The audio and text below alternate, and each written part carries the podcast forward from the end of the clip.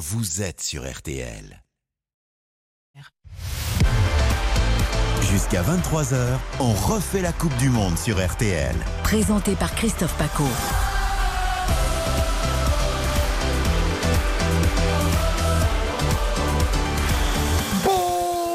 Tous, ravi de vous retrouver au lendemain d'une formidable qualification pour les huitièmes de finale de notre équipe de France. La vie en bleu, les secrets de vestiaire, quelle équipe pour mercredi face à la Tunisie? Griezmann réinventé, Mbappé ses records, tout savoir avec Nicolas Georgerot en duplex du Qatar et en compagnie de l'ancien champion du monde 98 ancien entraîneur adjoint des Bleus, faut pas l'oublier, Alain Bogossian. Avec nous ce soir, aux côtés de nos experts, Xavier Domergue, vous venez de l'entendre. Bonsoir à vous. Bonsoir Christophe, bonsoir Karine Galli est avec nous, bonsoir. Bonsoir Monsieur Paco, Notre bonsoir à tous. consultant vedette. François Manardo est par là, il est en pleine forme, il est déjà en train de, de se plonger dans le match. C'est bien d'être avec nous. Baptiste Durieux, salut à toi. Salut Christophe, salut tout le monde. Mais quelle équipe, je suis gâté ce soir. Merci Eric Silvestro pour la programmation que vous retrouverez demain en compagnie de Julien Courbet. Dès 20h, le foot, c'est 20h à chaque fois sur RTL pendant la Coupe du Monde jusqu'au 20 décembre. Sans plus tarder, le match vedette, tant attendu. Ça a débuté depuis 5 minutes, maintenant 6.33 pour être précis. Espagne-Allemagne, avec vous, Hugo Hamelin. Énorme occasion, juste à l'instant, la frappe de Dani Olmo à l'entrée de la surface de réparation, ça percute la barre transversale de Manuel Neuer, Euh, la Il la touche, Mannschaft au bord du, oui oui, euh, il la touche, ah oui, euh, le, gardien allemand. Ah, magnifique, magnifique cette frappe de, de Dani Olmo. Non, elle n'est pas détournée, elle passe entre les jambes d'un défenseur. Et c'est Manuel Neuer qui se fait peur, effectivement, en envoyant ce ballon euh, sur sa barre. La National Mannschaft au bord du précipice face à la Furia espagnole.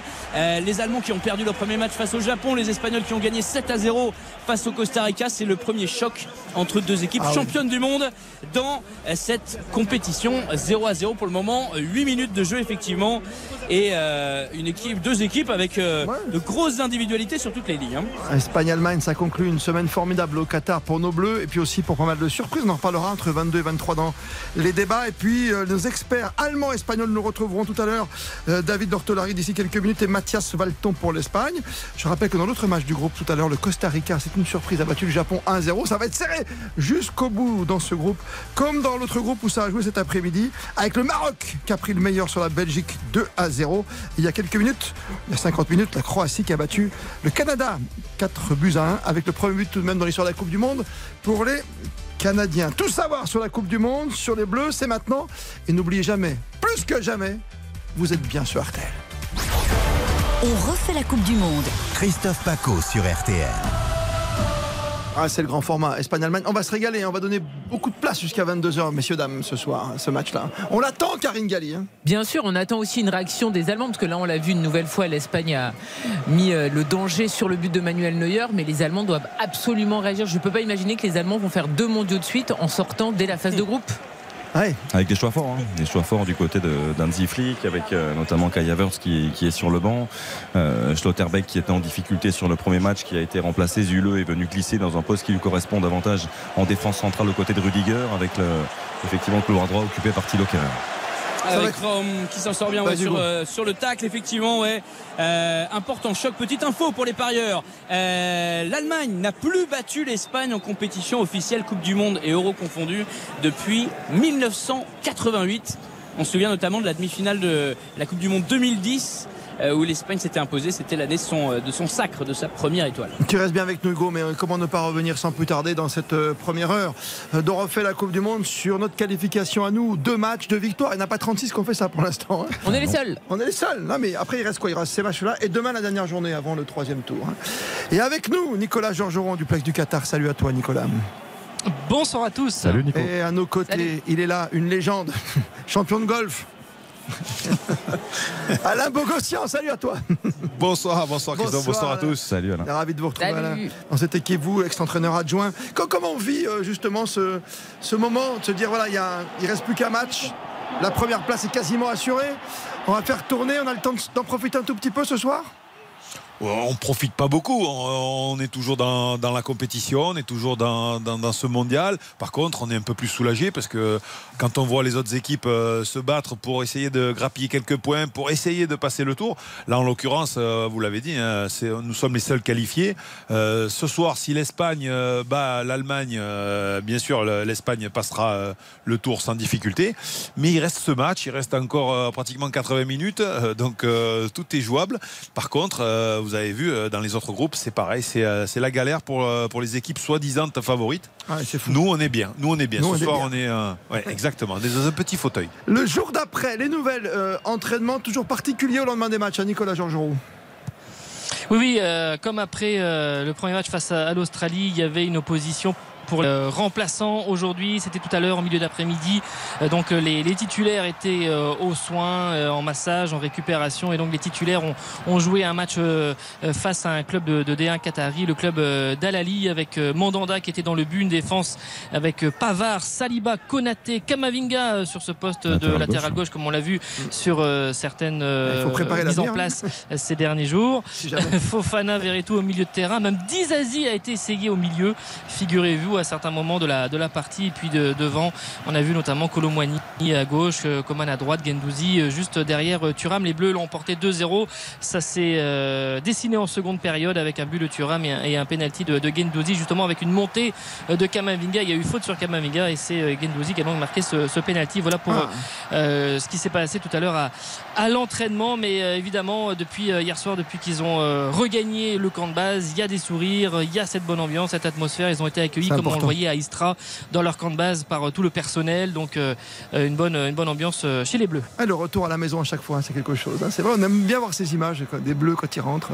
Ah bah, ils étaient tous sourires. Hein. On, a vu, on a vu Kylian Mbappé, on a vu Antoine Griezmann, beaucoup de, partage effectivement avec le, le personnel notamment de, de, l'hôtel et de l'endroit où ils logent les, bleus et voilà, ce sont des images qu'on aime bien voir. Et confirmation, Nico, l'opposition, c'est quoi? Deux périodes de 25 minutes, hein, c'est ça?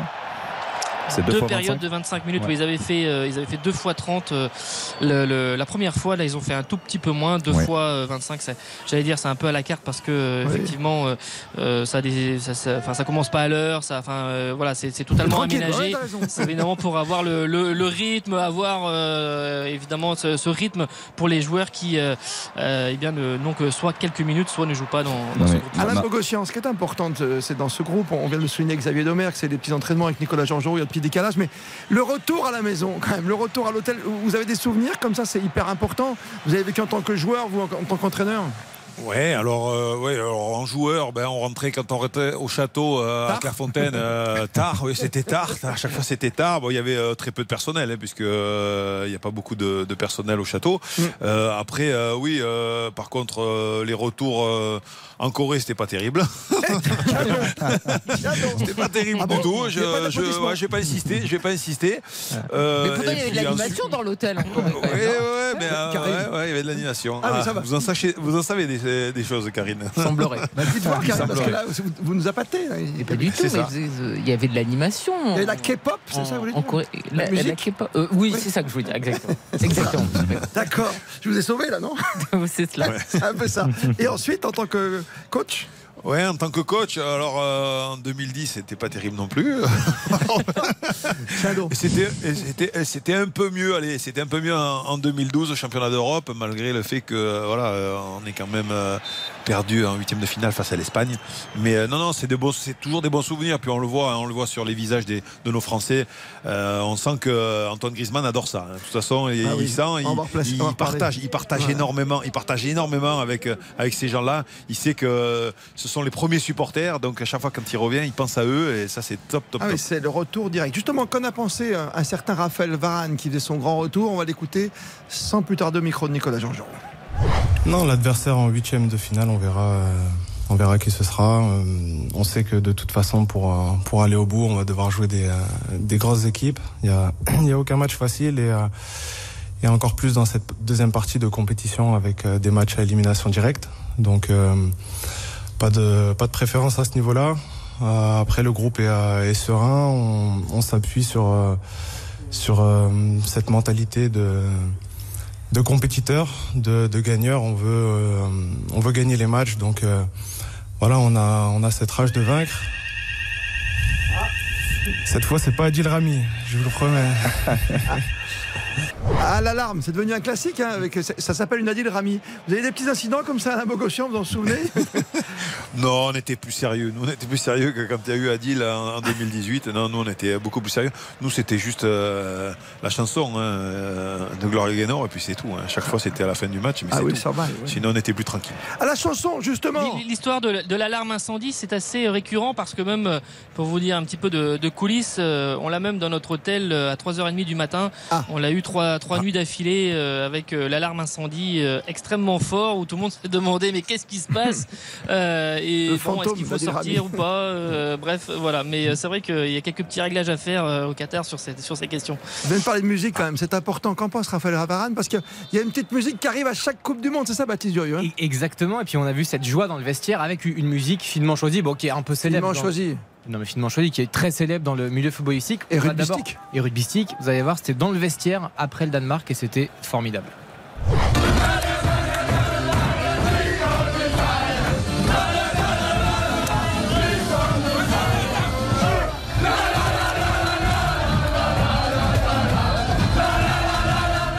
Je sais pas, on a.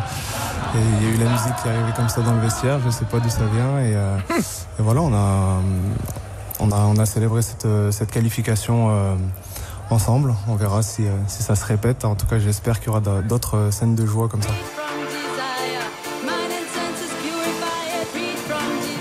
Ça va bien, Karine, ça Joli, ça Ah écoutez oui, Gala. je préfère largement à celle de 2018 là qui pour le coup n'était pas du tout euh, à mon goût. hein. C'est laquelle en 2018 Euh, Ramener la coupe à la maison. Là. Ah, mais je dream Ah terrible. Oh là là, un cauchemar. Bogossian, il a eu droit à Johnny Hallyday, lui, non Non, 98. Non, mais après, dit en 2012, qu'est-ce qu'il y avait Ah en 2002 c'était. Bah, euh, il n'y avait pas grand chose. En 90. il, il fallait gagner des matchs pour mettre, chanter ouais. en fait. C'était Johnny, en 2002. C'est Johnny. C'était Johnny 2002, en pardon. mais 2002. personne l'a chanté parce qu'il n'y a pas eu de victoire. Ah ben, on n'a pas eu de victoire. On n'a pas dû la chanter 98, souvent. On est champion En 18, c'était Abdel Sarvel. Exactement. Bien sûr, c'était Candela qui l'avait relancé, c'est ça, Bogo Ah oui. Et Voilà. Ouais, ouais. voilà. Ambianceur. Ambianceur. Magnifique. On fait un petit détour. On va reparler évidemment avec Nicolas Georges, Alain Bogossian, Karine Galli, François Manardo, qui est là avec nous déjà pour les grands débats tout à l'heure, avec Baptiste Durieux et Xavier Domergue. Du joueur phare peut-être pour vous dans cette euh, première semaine pour l'équipe de France, celui qui a le plus marqué, celui qui a gagné des points. Et puis on parlera bien sûr de, de Kiki, de Kylian Mbappé. Et surtout, tiens d'ailleurs, on le fait jouer ou pas mercredi? Qui allons nous faire jouer? Parce qu'il va falloir tourner un tout petit peu quand même, garder des forces, surtout côté gauche, hein, vous voyez ce que je veux dire, au niveau latéral. On fait un détour avant la pub. Espagne, Allemagne avec toi, Hugo. Exactement, 18e minute de jeu, 0 à 0 entre euh, deux équipes qui se livrent, euh, deux équipes qui attaquent. On a vu euh, euh, les Allemands vraiment se, se projeter. hein. Ils sont trois attaquants, Niabri, Müller et euh, Mouziala qui se projettent avec euh, qui vient apporter le, le surnombre devant. Il y a une occasion de chaque côté. Dani Olmo, la frappe détournée par Neuer sur sa barre transversale et puis le, la petite pichenette de Gundogan pour l'attaquant allemand qui lui aussi a buté sur la défense espagnole. Pour l'instant, 0 à 0 dans ce choc entre deux anciens champions du monde. Ne manque rien de la Coupe du Monde, c'est tous les soirs, 20h avec toutes les équipes du service des sports de Christian Olivier. Ce soir, c'est dimanche, on est ensemble jusqu'à 23h. Christophe Paco. On refait la Coupe du Monde sur RTR. Christophe Paco. On refait la Coupe du Monde sur RTL. La Coupe du Monde, c'est tous les soirs, 20h. Et le match, peut-être le plus beau match au niveau de- du palmarès, déjà entre- pour nous les Européens, entre Espagnols et Allemands, c'est avec Hugo Dubois. Ça fait 20 minutes que l'on joue. Avec Émeric Laporte, le ballon euh, dans les pieds qui euh, décale sur euh, Unai Simon. Je rigole. Parce que vous utilisez mon pseudonyme d'il y a 6 ans, mon cher Christophe Ah, mais oui, mais parce Eh qu'on oui. travaille ensemble tous les soirs, c'est pour ça, tu sais, faut pas l'oublier. Exactement. J'ai dit Hugo Dubois. Voilà, c'est ça. Alors on a chacun son petit nom. Je sais pas si vous avez déjà eu de petit nom vous dans votre carrière. Euh, par exemple, nous il y avait euh, un, un bar qui était en face d'RTL avant quand on habitait aux Champs-Élysées, qui s'appelait chez Savi. Tout à fait. Et quand tu arrivais comme pigiste et que tu appelais Baptiste Durieux, tu voulais pas qu'on t'appelle ou François Manardo, tu voulais changer de nom, tu t'appelais et tout le monde s'appelait Jules Savi. Très bien. Donc il y a eu 50 Jules Savi si tu veux. Et donc Hugo, son pseudo, c'était Dubois. Voilà, c'était facile. C'est ça, c'est ça. euh, nom, de, nom de jeune famille de ma mère. Bon, on utilise voilà, des un pseudos bisou, voilà. généralement. Euh, voilà. Très bien. Très bien. Exactement. Avec les Donc Espagnols. Hugo qui, Hamelin ce euh, soir en 2022. On le, on le ballon, euh, ça euh, percute pas mal. Attention, entrée de la surface de réparation. Les Allemands sont regroupés devant le petit 1-2. Bien joué pour entre Pedri et Xavi. Euh, entre Gavi et Pedri. C'est vrai qu'on a l'impression de revoir euh, Xavi, et Iniesta. Voilà le, le- le- le duo euh, petit format euh, capable de, de touche technique dans un tout petit périmètre. Là, c'était franchement bien joué. Dani Olmo également qui était euh, sur l'action. On va passer côté gauche euh, pour les Espagnols après un gros temps fort allemand. Euh, La prise, la frappe, ça passe juste à côté, ça touche le petit filet de Manuel Neuer qui semblait sur la trajectoire. Cette frappe un petit peu lointaine Jordi qui était Alba, signée. Jordi Alba, voilà le latéral. On parle beaucoup de la jeunesse espagnole, mais finalement, quand on regarde le 11 ce soir, euh, c'est vrai, il y a Pedri Ah, et, Gavi qui ont deux gamins 19, extraordinaires, quoi. 19. Ouais. Voilà, Ferran Torres, ouais, mais c'est. Ils sont bien encadrés. Voilà, il y a une ossature euh, sérieuse, je veux dire. Jordi Alba, Dani Carvaral, euh, Rodri, Busquets. Busquets, Eh, Busquets, bien sûr, Ouais, ouais. le patron, le papa. 36 On a demandé, euh, on a demandé en conférence de presse à Busquets si euh, euh, s'il était, euh, s'il se sentait pas directeur de colonie de vacances quand on était en sélection. ça, ouais. Il disait voilà, euh, j'ai j'ai mes enfants à la maison. C'est vrai que quand je viens en sélection, c'est encore pire. Alain Bogochan, avec votre expérience, euh, euh, de toute façon, il faut toujours ce petit attelage, cet alliage entre jeunesse et expérience, non, quand même? Ah, obligatoire, c'est obligatoire. Je pense que sinon, euh, s'il y a que des jeunes, euh, et à un moment donné, ça peut dans un match, euh, on peut euh, être euh, très fébrile euh, et puis euh, pas savoir que faire. L'expérience, ça, ça- ça a énormément euh, d'impact dans les matchs de football. Et puis, euh, on a vu à la rentrée de, de Varane a quand même euh, mis. euh, Ouais. Dans plus. un- Ouais, ouais. ouais. mais euh, il a mis Upamecano dans, un- dans, dans une euh, facilité entre guillemets. Il a pu s'exprimer euh, encore mieux que le premier match. Bon, on va, on va avoir un Upamecano qui va monter en puissance lui aussi avec l'expérience, parce qu'à force de jouer, euh, bien sûr qu'on on emmagasine de la confiance. Et euh, donc voilà, je pense que que l'expérience est obligatoire euh, pour, euh, pour le haut niveau. Oui, attention, conflit de génération. Si on l'a vu un tout petit peu avec Benzema, avec cette petite histoire pendant 48 heures, euh, du fait, voilà, on ne met pas la même musique. Il y a des gens qui ont plus de 30 ans, plus de 35 ans, et tu as des gamins comme, tu vois, l'équipe d'Espagne avec des, des 18-19 ans, quoi. Il faut faire attention à tout ça, Xavier Domergue. hein. Oui, et puis ça peut mettre une petite pression aussi. Hmm. On a Karim Benzema et- qui représente quelque chose quand même. Donc euh, voilà, je, je pense qu'effectivement le, le groupe euh, s'est senti peut-être un petit peu plus libéré. Euh, et là, c'est vrai quand on voit ces images, on évoquait les images de la joie au retour des vestiaires hier. C'est assez clair, quoi. On voit, Oui. on voit une, une équipe, euh, des joueurs qui, ont, qui prennent du plaisir tous ensemble et ça fait, ça fait plaisir à voir. Pour en venir à ce que disait Hugo sur, euh, sur Pedri. Euh, Pedri qui a eu la, la chance de, de voir André Iniesta cette semaine venir au, au camp de base des, des Espagnols. Et. Iniesta, c'est l'idole de, Ah oui. de Pedri, de beaucoup de, de jeunes joueurs espagnols. Et, et c'est vrai que c'était sympa. On a vu des images sympas avec Busquets, ils ont joué ensemble. Mais voilà, on a vu Gavi, on a vu Pedri avec des étoiles dans les yeux. Et ce sont deux joueurs quand même fantastiques, il faut se rendre compte. Et, euh, Alain a été milieu de terrain défensif. Euh, quand on voit euh, l'alliage entre Busquets, Gavi, Pedri en termes de, de qualité technique, les, les deux Barcelonais, c'est quelque chose de- d'assez exceptionnel. Oui, puis on a fait de temps en temps à la Mogoshian, souvent en équipe de France, euh, quand ça allait mal, on appelait les glorieux anciens, quoi, pour euh, indice par l'indice, par exemple. Ouais, ouais, non, mais euh, Ballon j'ai en une anecdote. profondeur, le crochet pour les Allemands dans la surface. Eh, il est manqué. Euh, Gundogan, ce crochet récupération de Serge Gnabry dans la surface. Encore une fois, c'est contré. Ouh, le stade a frémi. Mais C'est toujours chaud. 0-0. Quel Des match deux côtés 0-0, toujours entre l'Espagne et l'Allemagne. 25e minute ici au stade Albaït. Oui, euh, retrouver des référents Ouais, j'ai- ou des gens à la Mogoshian qu'on a aimés, qu'on a adulés, c'est important pour avancer. Ah bien sûr, c'est- très très important. Et puis on a le respect, il y a le respect euh, dans le vestiaire, sur le terrain, ça c'est très très important. Maintenant j'ai une petite anecdote, vous parliez tout à l'heure de la différence entre les générations. Euh, moi quand je suis arrivé euh, entraîneur adjoint en, 2000, euh, en 2008, euh, j'ai eu terriblement peur le premier, jour, le premier match. Qu'est-ce qui s'est passé? C'est-à-dire que dans le vestiaire, on avait de la musique à tout va. Et je, suis, je suis regardé Raymond Domenech et je lui ai dit Mais qu'est-ce que c'est cette musique Ils ont un problème au stade Ils nous ont mis la musique dans les vestiaires. Dit Ah non, non, euh, ça existe depuis, euh, depuis deux, ans. euh, mais musique à fond dans les vestiaires, comme les Brésiliens, comme, comme les Africains, etc. Alors que notre génération, il n'y avait pas ça. Et je dis Mais ça gêne personne ah ben euh, les autres euh, s'adaptent en fait. Si ça gênait quelques joueurs, euh, ben, ils devaient s'a- s'adapter Ah, les s'adapter joueurs. au système. Et- ouais, D'accord. ouais, C'était un peu compliqué. On va pas parler de système de jeu. de- on, on le connaît maintenant ensuite Deschamps. On a bien compris euh, ce qu'il voulait faire avec notamment un Giroud en pointe. J'aimerais vous poser une question. Je commence par Karine Galli, puis ensuite Nicolas Georgerot. Honneur aux dames, hein, Nicolas, tu peux comprendre. Dans cette semaine, ces deux matchs qui nous qualifient pour les huitièmes de finale, il y a un joueur qui t'a marqué le plus dans l'équipe de France qui, qui fait que c'est aujourd'hui le joueur phare, qui a le plus progressé, qui est incontournable? Alors c'est pas qu'elle puisse progresser, mais j'ai envie de mettre en avant Antoine Griezmann parce que c'est vrai qu'on a toujours l'habitude de mettre euh, en avant euh, celui qui te fait gagner, donc celui qui Bah, tu mets marque. pas Mbappé?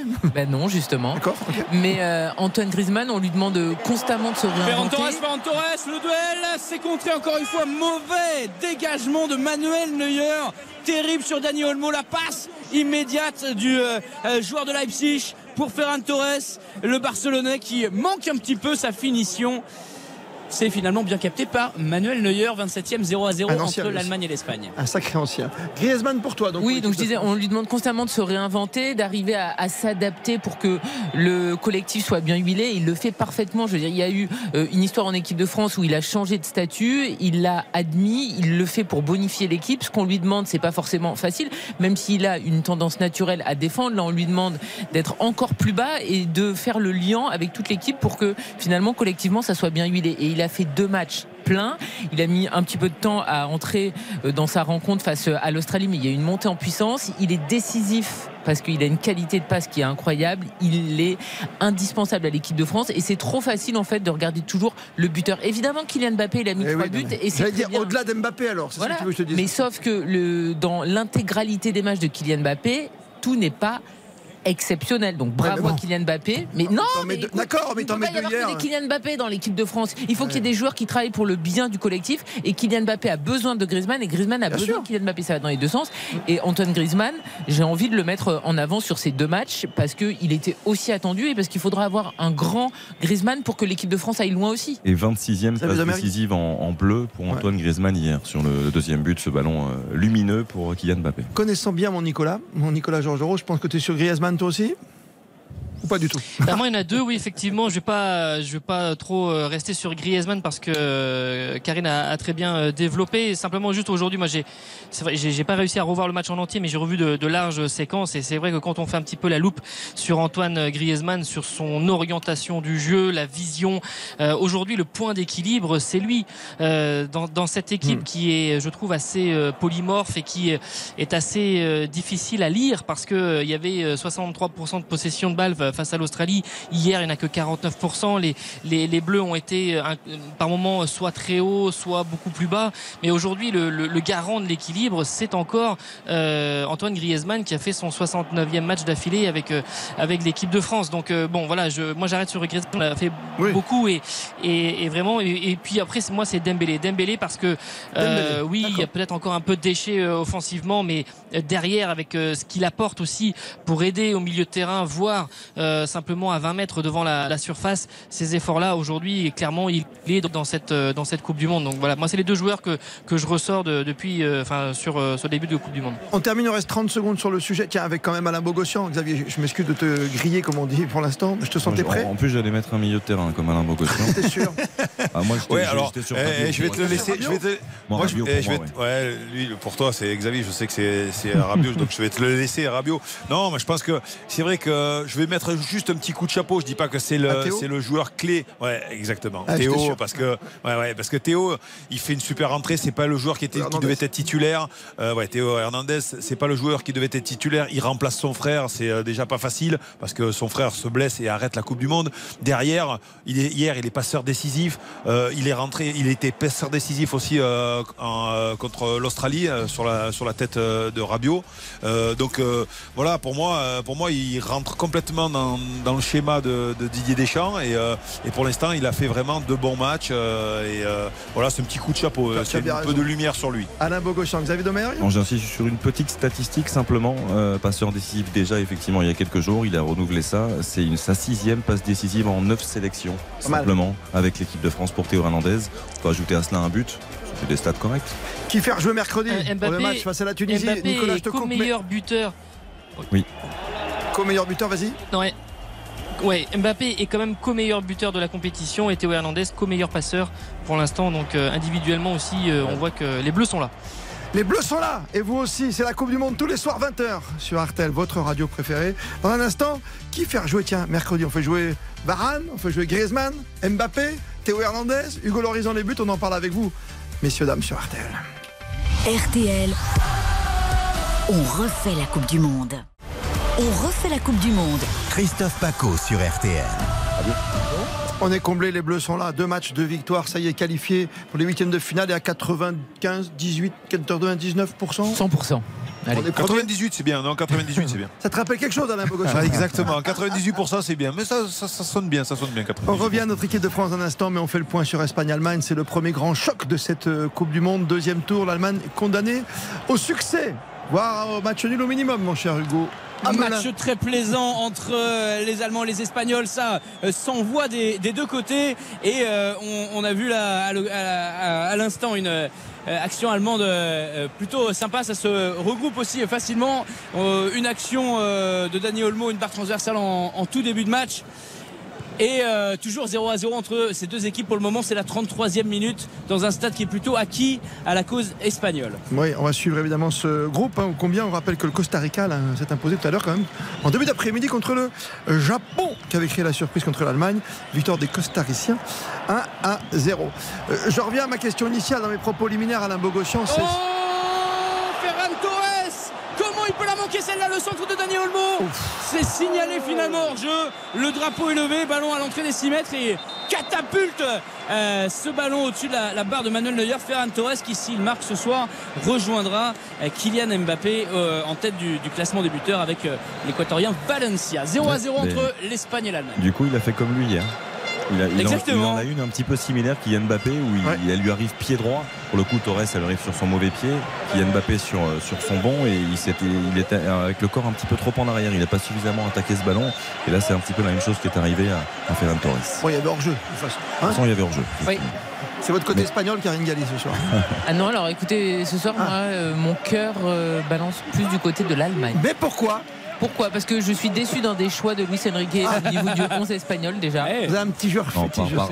César le n'a pas été reconduit à droite. Je suis très déçu. Et parce que je n'ai pas envie de voir les Allemands s'arrêter après euh, deux matchs dans la compétition. Parce que les Allemands ont quand même une très belle équipe. Ils ont des problèmes défensifs. Mais regarde, là, ils sont face à la peut-être l'équipe qui nous a fait le plus grand bien, euh, la, plus grande impression sur ce premier match. Oui. Ils continuent à être offensifs. Ils continuent à presser. Ils continuent à jouer. Ils ne se renient pas. Et quand on réfléchit, Pas mal. décidé- décidément, l'Espagne, parce que je crois qu'en 2018, il y avait eu, un- enfin, je crois, j'en suis sûr, même un Portugal-Espagne en, en phase de groupe, ce qui était, le- qui était l'affiche. 3 aussi.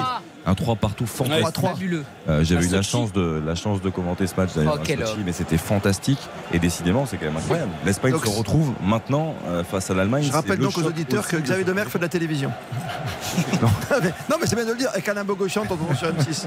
Toi, tu peux le dire Mais aussi. ce, soir, sûr. ce soir, l'Espagne peut être la première équipe à, à rejoindre l'équipe de France avec deux victoires en, en deux matchs aussi. Et on regarderait euh, finalement euh, cet outsider euh, qu'on considérait un petit peu jeune en début de compétition, peut-être d'un autre regard euh, s'il parvenait à battre la National Mannschaft euh, ce soir évidemment. Premier corner pour les Espagnols. On a attendu la 34e Ah oui. minute. Pour euh, avoir le premier euh, coup de pied de coin, c'est euh, Dani Olmo, Pied de coin. le joueur du euh, RB, On dirait du RB Raymond du Goethals. Red Bull Leipzig qui va s'en charger. Je pense pas qu'il y aura de, de corner à la rémoise pour euh, l'Espagnol, même si Ferran Torres, euh, même si Marco Asensio va s'en approcher. Et si, c'est avec le pied droit de Marco Asensio, la tête, deuxième poteau, Ferran Torres, le tacle magnifique, le tacle allemand pour sortir ce ballon en corner. De l'autre côté, je vous dis, ça seront coup pour coup dans ce duel entre Espagnols et, et, euh, et la National Mannschaft. On va changer de côté. C'est euh, à signaler que c'est un arbitre néerlandais, Danny euh, Makeli, qui officie euh, ce soir. Ils vont, il va pas se presser, Danny Olmo, pour euh, aller euh, rejoindre. Et on Super est, euh, retour de Mouziala, hein, Hugo. ouais, c'est Mouziala, voilà, qui pourtant joue euh, ailier gauche Très bon petit euh, jeune. ce soir.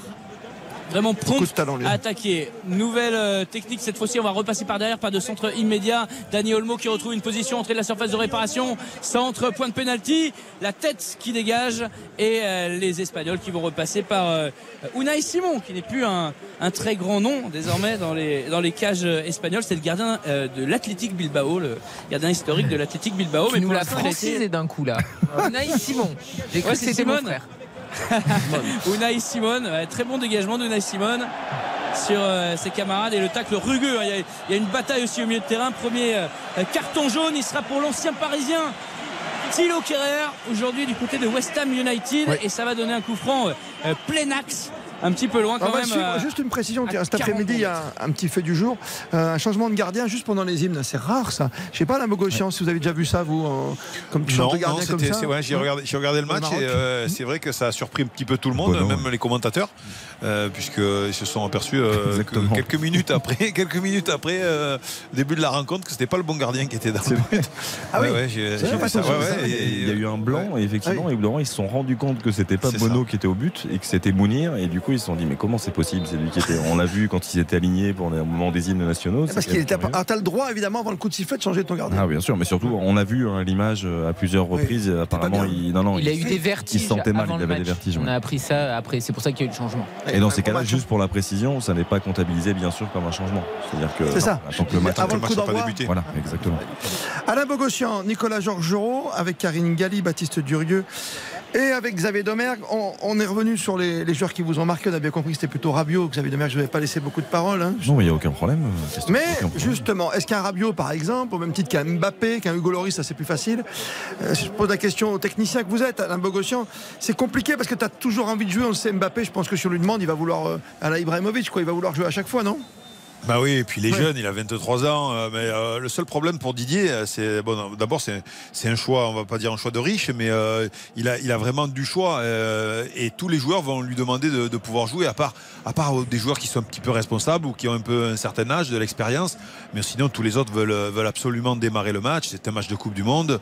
Il y en a pour certains, ça va être des statistiques, il y en a c'est pour se rassurer, mais après il y a il y a ce- il y a la fatigue à gérer et c'est le plus important pour pour un sélectionneur, c'est la fatigue à gérer et surtout après ce troisième match, il restera quatre finales pour aller au bout et euh, c'est là où il faut être à mon avis avoir du sang frais et être euh, et être bon. Et, euh, Oui. Donc la difficulté va être de, de la part de Didier de, de faire plaisir à tout le monde et surtout de penser à la suite. Il y a une tendance, Nicolas Georgerot, après le petit match des 2 fois 25 minutes, l'entraînement des titulaires? Difficile, hein, aujourd'hui. Ah bah c'est oui, les, deux sont, sont liés puisque de toute façon c'est les remplaçants qui jouaient euh, ce soir et puis ce sont les remplaçants que l'on attend euh, face à la Tunisie. Donc effectivement il y a des noms que l'on va euh, retrouver. Didier Deschamps avait fait six changements en 2014 entre le deuxième et le troisième match, six en, en 2018 au moins dans ces mêmes proportions, même si euh, il n'y aura pas de, de titulaires euh, d'hier qui vont être euh, a priori totalement occultés sur ce match face à la Tunisie parce que ça ferait 8 à 9 jours sans jouer. Et donc il y aura sans doute tout le monde aura un, peu de, de temps de jeu. Mais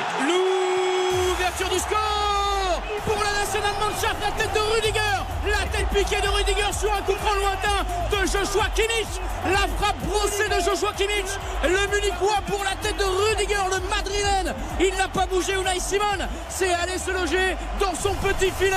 Et ça y est, la nationale Mannschaft mène 1 à 0 et revient dans cette Coupe du Monde. Ah oui, ça ferait 3 points virtuels. Il est beau, celui-ci, Alain il, il est Ah, beau, mais, mais- mais- écoutez, moi je suis frustré depuis tout à l'heure. Je vais vous expliquer pourquoi. Parce que j'ai deux minutes de retard. Vous m'annoncez. Ah, les- vous m'annoncez. Oui, non, non mais c'est pas grave. plus, c'est normal, c'est la radio. il y a C'est la radio. Mais j'ai- Il y a, un- jusqu'à hier, vous savez, ils j'habite l'ont dans le laissé sud de tout la France. seul. Ils l'ont laissé tout seul. Rudiger, il fallait pas. Ah, il est magnifique. Ouais, mais leur jeu. ça ne doit pas se jouer à grand chose on va voir Oh là mais- là là là là là, ouais, offside. Le- Ouais, vous savez, les, les hors-jeux électroniques, désormais, c'est le, c'est le robot qui décide. Non, y a- il y a- il y a- Et but bien- annulé, 0 à 0. J'aimerais bien poser une Oh. question Alain parce que c'est Oui. Mais permettez-vous, vous avez Moi, moi, je suis pas, je suis vraiment surpris et particulièrement agacé par ces, ces situations là sur le défensif, sur les coups de pied arrêtés. Je trouve qu'il y a de plus en plus de marquage en zone. Je ne comprends pas l'intérêt Ouais, du marquage en zone parce que là encore une fois Rudiger qui part quand même lancé Oui. était tout seul. C'est-à-dire que sur les coups de pied arrêtés, pour moi, l'individuel, il n'y a rien de mieux et je trouve qu'il y a de plus en plus de zones. Alain Bogossian. Oui, alors c'est beaucoup de largesse. C'est vrai qu'on peut le voir euh, énormément. Euh, Là, on le voit. Enfin, moi, je le vois au ralenti, donc euh, c'est en décalé avec vous. Mais dix c'est minutes vrai après, vous êtes dans les le sud, je Ouais, sais. C'est ça. Les joueurs, eh, non, mais les, les joueurs sont trop seuls dans la surface de réparation. On l'a vu, euh, même, même le but que l'on prend contre le Danemark, on n'est pas au duel, on est loin, on, on touche pas, on touche pas la- l'adversaire. Je veux dire, ça, c'est c'est la base. Parce qu'après, le problème, c'est que quand on est en zone, c'est la faute de personne. On peut ça. se retourner contre personne. Donc c'est abo- c'est abominable. Non, alors, euh, par contre, quand on est au marquage individuel, on a, on a un, un adversaire bien défini au départ. C'est sur le tableau dans le vestiaire. Et euh, c'est votre responsabilité si c'est lui qui marque. Après, euh, vous savez, quand on est défenseur, moi j'ai été en milieu de terrain euh, défensif. Et sur les coups de pied arrêtés, c'était très important. Mais l'important, c'est que l'adversaire ne touche pas c'est pas qu'il ne touche pas le ballon, mais c'est qu'il touche dans une position difficile pour pas cadrer pour pas marquer un Hmm. but. Euh, vous pouvez le déstabiliser un petit peu en le touchant, euh, en sautant. Vous pouvez être au contact avec lui, mais il faut pas qu'il soit libre de tout marquage et qu'il fasse ce qu'ils veulent pour, euh, pour, pour marquer un but. Parce que, parce Donc que là, euh, c'est- oui, moi je suis entièrement d'accord avec Xavier. Ah non, c'est quand même Rudiger. C'est-à-dire que moi, je suis quand même Oui. particulièrement surpris que ces joueurs-là n'aient pas une vigilance particulière de la part des adversaires. C'est-à-dire, je- Très souvent, on se fait la réflexion, parce qu'il y, a des- il y a de très bons joueurs de tête, on le sait, mais ils marquent euh, souvent dans une saison, certes, mais ils ont un marquage tellement lâche à chaque fois, on se demande comment c'est possible. Bah, c'est vrai qu'à l'époque, euh, les marquages, ils étaient euh, surtout sur les meilleurs joueurs. Ils étaient bien sûr, c'était euh, l'individuel à fond parce que euh, voilà, c'était c'était les joueurs de tête qu'il fallait qu'il fallait euh, faire attention. Et puis on sait que nous, côté français, on n'est pas très très bon sur les coups de pied arrêtés. Hein, pour On a l'instant. été, on a été, Ni défensif, ni On en offensif. trop. Entre autres. À une époque, on a été, non Alain C'est vrai. Ouais, Bon, sur les sûr. coups de pied arrêtés. Oui, oui. Au bon C'est moment. vrai. hein. Enfin, Finale de Coupe du Monde, c'est bien. En finale de Coupe du Monde, c'est pas mal. Ça peut servir. Ça peut Ça peut servir. servir. Euh, mais en 2014, on était moins bon. Oui. Oui, bah non, c'était contre l'Allemagne. Ah ben Mats Hummels, ouais. Bah oui, c'est comme ça. Il nous reste 3 minutes euh, pour le match et avant de libérer euh, euh, Alain Bogossian, j'aimerais qu'on termine cette page bleue. Combien de changements Est-ce qu'on fait jouer Kylian Mbappé par exemple Oui ou non, Alain Bogossian? Bah, je pense Bah- que Kylian va, à mon avis, c'est Kylian qui va, qui va décider. Euh, lui, euh, il va vouloir les stats. Mais il y a- il y a, il y a deux façons de voir les choses. Ou il rentre en deuxième période, euh, quand, euh, entre guillemets, euh, quand l'équipe adverse est un peu plus fatiguée et il peut encore être encore plus le détonateur. Alors déjà qu'il l'est énormément, mais il peut être encore euh, plus le détonateur et marquer des buts. Parce qu'on on voit que Kylian marque souvent à la 61e, à la 81e. Donc euh, ça peut euh, être bénéfique pour lui. Euh, et puis sinon, de toute façon, il y a, il y a cette facilité depuis, depuis quelques temps maintenant. C'est les cinq changements. Ça, c'est quand même, il, faut, il faut le souligner, c'est quand même une évidence. C'est que vous avez pratiquement 50% de votre équipe que vous pouvez changer, permuter. Alors euh, à la 45e, à la 50e, à la 60e, ce que vous voulez. Mais euh, c'est quand même un atout supplémentaire pour, euh, pour les. pour les sélectionneurs de pouvoir changer cinq joueurs, hein, Ouais, la moitié de l'équipe. Nicolas Ouais, par rapport à ce que vous avez vu aujourd'hui, Nicolas Oui, oui, non, mais il y aura, il y aura Mandanda dans le but. On verra sans doute euh, Pavard côté euh, droit. Varane aura du temps de jeu. Est-ce que ce sera une mi-temps ou un petit peu plus, 60 minutes avec Saliba en, en complément? Konaté va sans doute prendre la place d'Upamecano qui a fait les, les deux matchs euh, intégralement. Puis après la question, et c'est vrai qu'il y a la question Mbappé, il y a la question Théo Hernandez aussi parce que Oui, non, mais évidemment, d'accord, mais je en étant le seul arrière gauche. C'est ça, le, effectivement aussi là les, les deux postes sur lesquels est-ce qu'on est vraiment dans la dans la gestion? Est-ce qu'il faut vraiment euh, euh, comment dire les, les, les laisser sur euh, le banc? Après c'est les visages comme Fofana, comme Gendouzi que l'on verra. Et puis euh, devant sans doute Coman à la place de, de Dembélé. Ça va tourner autour de autour de ça. Karine. J'ai une question, j'ai question. juste une question. euh, Ah, ah, question, question, question pour un champion. belle question, belle question. Question pour un champion, Moi- question moi- pour un envoyé moi- spécial. Moi, ce que je, moi, ce Il que est je champion ferais, du ouais, ouais, non mais juste, moi, ce que je ferais, sincèrement, vous allez, vous allez me détester, hein, mais si je repasserai à 3 derrière. Mais non, pas maintenant. Vous savez pourquoi? Si, vous savez pourquoi? Pas maintenant, c'est pourquoi? Parce que si vous jouez Kamavinga sur le côté gauche, Kamavinga, il peut jouer un, un rôle de latéral gauche un peu haut euh, dans le milieu, et c'est, euh, ça va pas le, ça va pas le changer énormément Mm. de, de son poste au milieu de terrain. Et on joue à 3 avec, euh, pourquoi pas Varane euh, Ah oui, en pointe oui. basse dans les trois, en pointe basse dans les trois, et puis il joue 60 minutes, et au bout de 60 minutes, on repasse à 4 derrière, et puis on fait rentrer un milieu de terrain supplémentaire. Exactement, c'est l'histoire de faire tourner un petit peu le. je- voilà, je, je laisse un petit peu cette, Mm. Image, mais euh, voilà, dans la réflexion.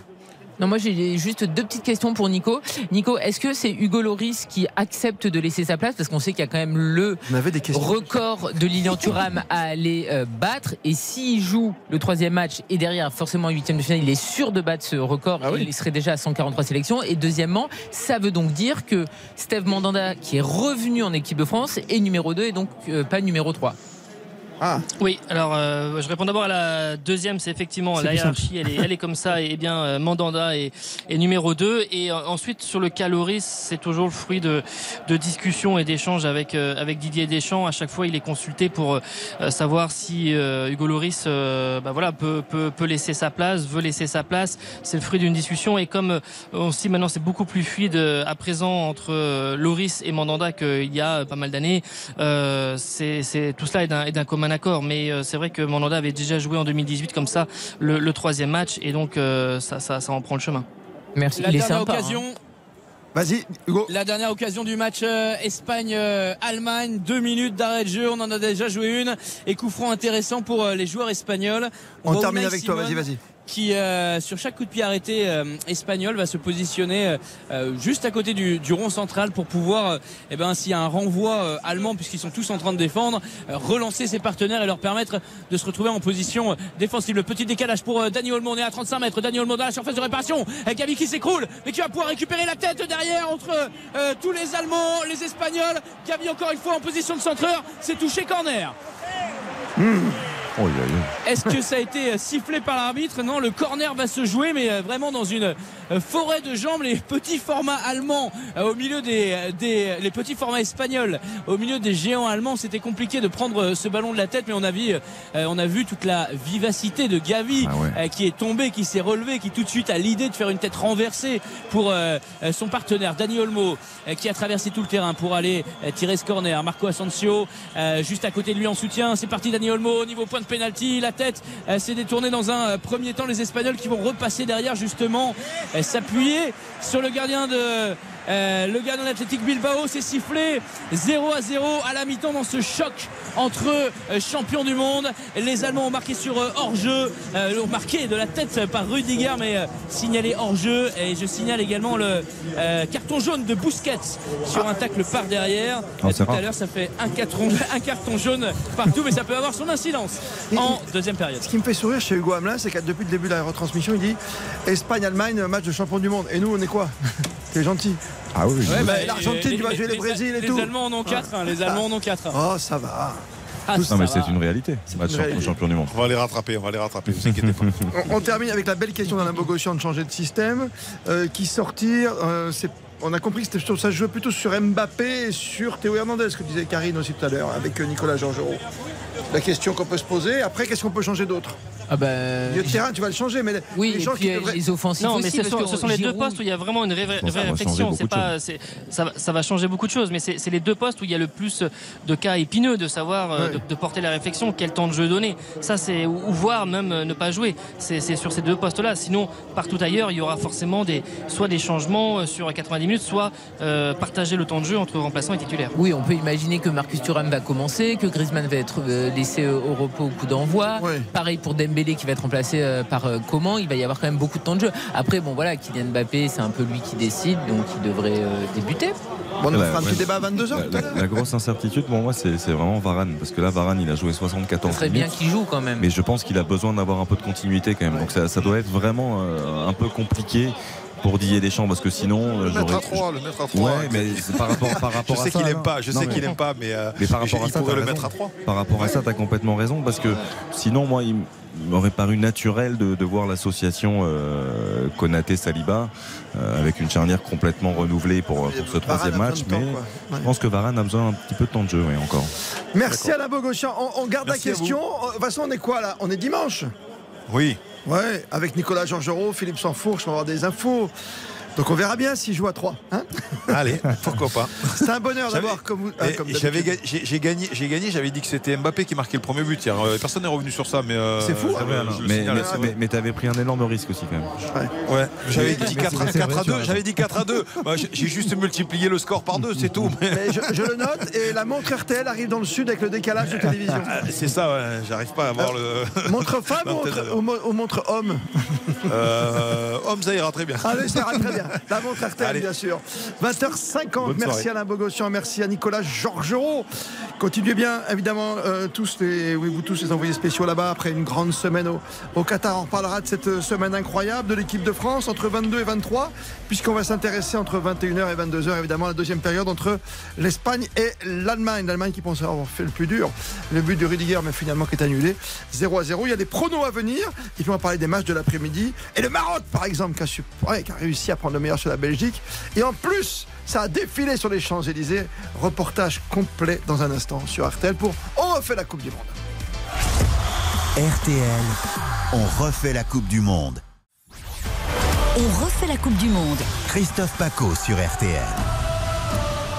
Deux matchs de victoire pour la France, c'est pas mal quand même. Qualifié pour les huitièmes de finale, l'Espagne va-t-elle faire pareil Ou l'Allemagne va-t-elle se ressaisir Deux grandes équipes suivies par nos spécialistes, notamment nos experts en Espagne. Salut Mathias Valton. Buenas noches a todos. Ah, buenas noches. Guten Abend, guten Nacht Salut, en Allemagne. Mathias. David Ortolari, salut à toi. Servus, salut à tous, bonsoir. Oh, J'ai fait, quatre- j'ai fait quatrième, cinquième langue allemand quand même. hein. Oh, Ça vraiment- se voit, vraiment. Ça se voit. Bon, il y avait hors-jeu, il y avait offside, comme disait tout à l'heure Hugo Hamelin. Mais c'est vrai que l'Allemagne ce soir, qu'est- qu'est-ce que t'en penses? Ils peuvent faire quelque chose, David T'as l'impression qu'ils ont le mental là, euh, et la force physique pour aller défier ces jeunes Espagnols? C'était très important pour le sélectionneur que l'équipe retrouve de la concentration, retrouve de la densité, retrouve un collectif, indépendamment des erreurs individuelles des uns des autres qu'on a voulu a voulu minimiser jour après jour hein, par rapport au premier match et à cette défaite contre le Japon. Donc ça, je pense qu'on l'a retrouvé. Vous serez assez d'accord que sur cette première période, il y a eu assez peu de fautes de concentration. On parlait tout à l'heure de, de la mauvaise relance de Manuel Neuer, mais à part, à part ça, j'ai pas vu de grosse erreur. Donc je pense que Christophe, sur ce ce plan-là, euh, le sélectionneur sera satisfait. Après, il y a quand même un gros adversaire en face. Vous serez d'accord Ah, c'est pas mal, Mathias Valton. hein. Euh, c'est sûr, quand tu prends le but, tu commences à avoir peur. Tu te dis qu'en défense, euh, on va avoir du mal ou pas? Euh, ouais, bah, on- en Sur fait, on a, pied vu arrêté, sur, tu vois. on a vu sur quelques situations. Bah, sur le but, euh, moi, l'erreur de marquage, je la trouve assez hallucinante. Ils sont sauvés par le, par le hors-jeu, mais il y a quatre, quatre Allemands qui sont quand même tout seuls. Et, et on s'est rendu compte sur quelques situations que bah, le point faible qu'on craignait avant la compétition, il est quand même là, c'est la défense euh, espagnole qui peut être très vite mis en difficulté. Il y a eu une Niabri par, par, par deux fois. Et moi, je trouve que l'Espagne, euh, Luis Enrique disait que c'était un défi, que ça allait être vraiment un, un vrai test pour voir aussi où se situait euh, l'Espagne par rapport à parce que l'Allemagne c'est pas le Costa Rica. Et je trouve que c'est as- assez décevant cette première mi-temps. Je trouve qu'il y a moins de maîtrise moins de précision que elle est plus prudente aussi ce qui est un peu logique mais il y a, il y a moins de folie il y a une circulation de balles qui est plus qui est plus lente un pressing qui est beaucoup moins intense. Et on a vu que Finalement, ils s'en sont sortis par des, des- des ballons en profondeur dans le dos, notamment de, de Soulet, euh, l'ami de, de- de Xavier. Euh, et c'est là qu'on a vu qu'ils étaient dangereux. Et puis on a vu un Ferran Torres qui euh, aussi, euh, j'allais dire comme souvent, euh, a montré qu'il avait beaucoup de déchets à la finition. Le raté où il est seul au point de pénalty, c'est ça, ça, c'est c'est énorme. pas, pas, c'est pas possible pour moi en, en- en Coupe du Monde. Quoi. Ah bah, Kylian Mbappé en rate aussi comme ça, ça. Oh, ça va. Non, mais, Ouais, il avez est- quelque chose contre mais mais hein après, Mais non, c'est pour rappeler à Mathias que même les très grands joueurs, euh, hier. malheureusement, font des énormes Quasiment- ratés. quasiment la Et même. Kiki a fait la même hier. Oui, c'est vrai, tu as raison, Karim. Grisou en a raté une grosse aussi hier. Ça peut arriver, mais quand tu fais après une deuxième période comme elle a fait, mais même Griezmann sur l'ensemble de la partie qui était formidable. Allez, ça passe surtout après 2 à 0. On vous retrouve à la fin de la rencontre, bien sûr, pour le grand débrief tout à l'heure, 22h. Merci David Lortolari et Mathias Valton. 0-0, Espagne-Allemagne. L'autre match du groupe, c'est l'une des grosses surprises de Costa Rica qui a battu le Japon 1 à 0. Autre match cet après-midi, la Croatie en fin d'après-midi qui a battu le Canada 4 buts à 1. Formidable Croate, ça joue, hein. Il y a du ballon, hein, mon cher Oh, ça joue, ça joue. Il y a de l'expérience en plus par rapport à il y a 4 ans, un petit peu plus. On se, on se souvient de ce grand moment. Euh, voilà, il y, a, il y a une équipe de grande qualité. Il y a, il y a eu un immense Ivan Perisic. Il y a Kramaric, l'avant-centre aussi de, de la Croatie, qui a retrouvé un petit peu de- d'efficacité avec ce doublé. Donc c'est une équipe dont il faudra une nouvelle fois se, se méfier. Il faudra compter Bien sûr. sur la Croatie. Et tu parlais du Costa Rica, juste 1-0 contre le Japon, qui a ultra dominé Oui. euh, le match. Il y a eu un seul tir cadré pour les Costariciens. Un but. Un seul tir cadré, un but. 1-0. Ça, ça fait- ça s'appelle une bonne stat, ça, tu vois. Euh, je reste dans le groupe euh, de la Croatie parce qu'il faut rappeler que le Canada a marqué son premier but quand même dans l'histoire de la Coupe du Monde, même battu 4 à 1. Et que la Belgique s'est fait surprendre, ou pas, par le Maroc. 2 à 0. Impressionnant Marocain, avec un gardien qui a été changé juste avant le coup d'envoi, on le disait, juste après les hymnes. On accueille dans ce studio Solène Leroux qui rentre à l'instant des Champs-Élysées. C'était c'était comment l'ambiance sur les champs? Ah bah l'ambiance là vraiment c'était euh, c'était assez incroyable. Il y avait des milliers de supporters euh, marocains ou d'origine hein, américaine- marocaine. Euh, la pluie, je vous le dis, Ah, les c'est a absolument pas découragés, ni le policier hein, d'ailleurs, parce qu'il fallait un peu Un contenir. petit les cordon de sécurité Oui, un petit peu. Oui, on voit des sirènes bleues euh, aussi qui accompagnent les, les drapeaux euh, marocains. Donc c'est vraiment une marée rouge et verte sur les champs et c'était vraiment pas pour Noël. Euh, depuis le milieu de l'après-midi, donc les fans du Maroc sont sur les Champs Élysées. Il y a des fumigènes, un concert de, de klaxons des champs. C'est vraiment une joie qui s'entend de loin à Paris et surtout les passants ont vraiment du mal à passer. Je vous le disais, hein, Ah les oui. CRS ils essaient de contenir mais en même temps ils essaient de frayer un chemin pour, euh, pour les badauds. Euh, J'ai recueilli quand même quelques témoignages, si vous voulez, on va les écouter. Ah oui la Belgique, Franchement, c'est un beau match. C'est la première victoire depuis 1998. Il y avait une très belle ambiance. Nous sommes les meilleurs. On a très bien joué, tactiquement. Un match digne d'une Coupe du Monde C'est un très beau match où la victoire été de A à Z. On a très bien joué, c'était incroyable. Incroyable. Ah, ils- ils sont 24 ans. hein. Et c'est 24 vrai, ans, ça- donc, donc ça explique aussi Oui. cette explosion de joie, je trouve. C'est quand même long hein, depuis la phase finale, euh, la phase de groupe de la Coupe du Monde 98. Et c'était d'ailleurs la seule victoire sur les, les 11 derniers matchs de Coupe du Monde disputés par le Maroc. Donc euh, donc c'est dire aussi que c'est un moment très important pour eux. Et Là, ils sont, ils sont champions du monde, du coup, de. C'est ça, Oh, si j'ai pas compris. Non, mais je pose la question. t'es quand même Toi, tu n'as pas le droit. Tu vois, heureusement que Johan Ryu est pas là ce fou, soir. hein. Je crois que tu te mettais une petite baffette. Ah oui, Mais oui. sois heureux, depuis 98, c'est comme le- même si le Canada a perdu 1-0, tu as marqué ton premier but en Coupe du Monde. Tu peux pas être positif. Mais bien sûr que si, mais je, je trouve que c'est un peu excessif. Mais C'est quoi, ça, excessif Pour fêter une qualification. Qu'est-ce qu'on en fait, nous huitième, Qu'est-ce qu'on oui. fait, nous Mais qu'est-ce qu'on Bah, fait on va, là, hier soir. T'es pas sorti hier soir un petit peu Bah, pas Ah non, non, Mais nous, non. c'est- nous, on est en mission, c'est une formalité, on n'en a pas fait tout Ouais. un flanc Je hier. me suis pas jeté dans la Seine pour fêter le deuxième but de. Kylian Mbappé. T'étais pas, au bord de ta Méditerranée, toi Non, non, je, je n'ai pas plongé dans la Seine Tu peux plonger en ce moment encore, tiens, mais. pour fêter le- la deuxième victoire en deux matchs. Bah, en plus, c'est la plus belle avenue du monde qu'on a envie de, tu vois, de, de venir un petit peu fêter ça. Je comprends bien. Merci Solène, en tout cas, Mais avec plaisir. d'être venue jusqu'à nous après ce petit détour par euh, la plus belle avenue. On l'a bien dit, les Champs-Élysées. Ne t'en déplaise, mon cher Baptiste Dur. Non, mais c'est très bien. En plus, j'adore, j'adore le Maroc, Ah, tu vois, je te j'adore vois les, sourire. j'adore les Marocains. Ouais, bah, Tu et peux pas Non, mais c'est surtout que la victoire est méritée en fait. C'est juste Ouais, oui. ça. Le matin, Voilà. j'écoute le week-end matin, il y a un défi de Mathias Alors. Fugain. Et ton défi, tu sais quoi? Je crois que tu as un copain, tu nous l'as passé il y a pas longtemps, le vendredi à Marseille, Oui, tu vois? qui n'était pas disponible euh, ce soir. Ah, Tu peux l'appeler à Ménarite tout de suite Jusqu'à 20 jusqu'à 23h, autrement. euh, Juste pour parler un petit peu de l'ampleur de, Je suis pas assez de- sérieux. de- de- non, mais de cette victoire du, du Maroc. Euh, À contrario, le- la Belgique était invaincue en phase de groupe de Coupe du Monde euh, lors de ses 13 derniers matchs. La dernière défaite des Belges en phase de groupe de Coupe du Monde, c'était en 94. Imaginez, face à l'Arabie Saoudite. Donc euh, c'est dire aussi encore une fois de l'importance oui. de cette victoire du Maroc. Non, mais ce qui est important, c'est surtout. c'est Alain Decaux raconte. hein, Oui, non mais c'est le non. contenu, c'est le contenu parce que le premier match du Maroc avait été bon mais ça a été un match nul et là effectivement sur la victoire face euh, à la Belgique, la victoire est méritée. Il y a un joueur comme Ziyech qui doit porter le Maroc qui m'avait déçu moi sur le premier match qui a été très bon cet après-midi et sur euh, l'ensemble du match et c'est une victoire méritée, c'est pas un hold-up, c'est pas le Costa Rica Japon de ce matin qui est une tristesse absolue. Là, c'est un match que les Marocains ont logiquement euh, gagné. Voilà, on attend maintenant la qualification de leur Bien sûr. match. Et On en Ziyech- reparle à Ziyech- 22h. Ziyech, passeur décisif, quand même, sur le deuxième but, le but du Toulousain à Bouclal. Et il faut quand même Qu'est-ce rap- qu'il est beau, ce faut, but. faut quand même rappeler que Ziyech avait été euh, complètement snobé par Vaïd. Ça avait été très compliqué. Oui, mais il avait euh, des ses, de rapports et ses relations. Non, mais évidemment, je ne dis pas que c'est que de la faute de Vaïd. Euh, Ziyech avait sans doute ses torts aussi. Il n'empêche que c'est un joueur formidable et qui peut changer beaucoup, beaucoup de choses. Et on l'a vu aujourd'hui. Tu fais penser à une petite blague quand même, parce que vous le dites toujours Ziyech quand vous le prononcez. Euh, Il y a le gardien, il Ziyech s'appelle- ouais, Ziyech. non, non, mais parce qu'il y a le gardien, C'est- s'appelle Bono. Oui. Et Ziyech et Bono, c'est YouTube, quoi. voilà, non, mais c'est juste pour vous dire. Ziyech, formidable guitariste, on je pourrais faire un podcast avec vous pour parler de Ziyech. Ça a été mon idole de jeunesse pendant des années. Tu vois Je vous le dis. Et derrière, c'est la musique de Coldplay qui est donc euh, le remplaçant de YouTube.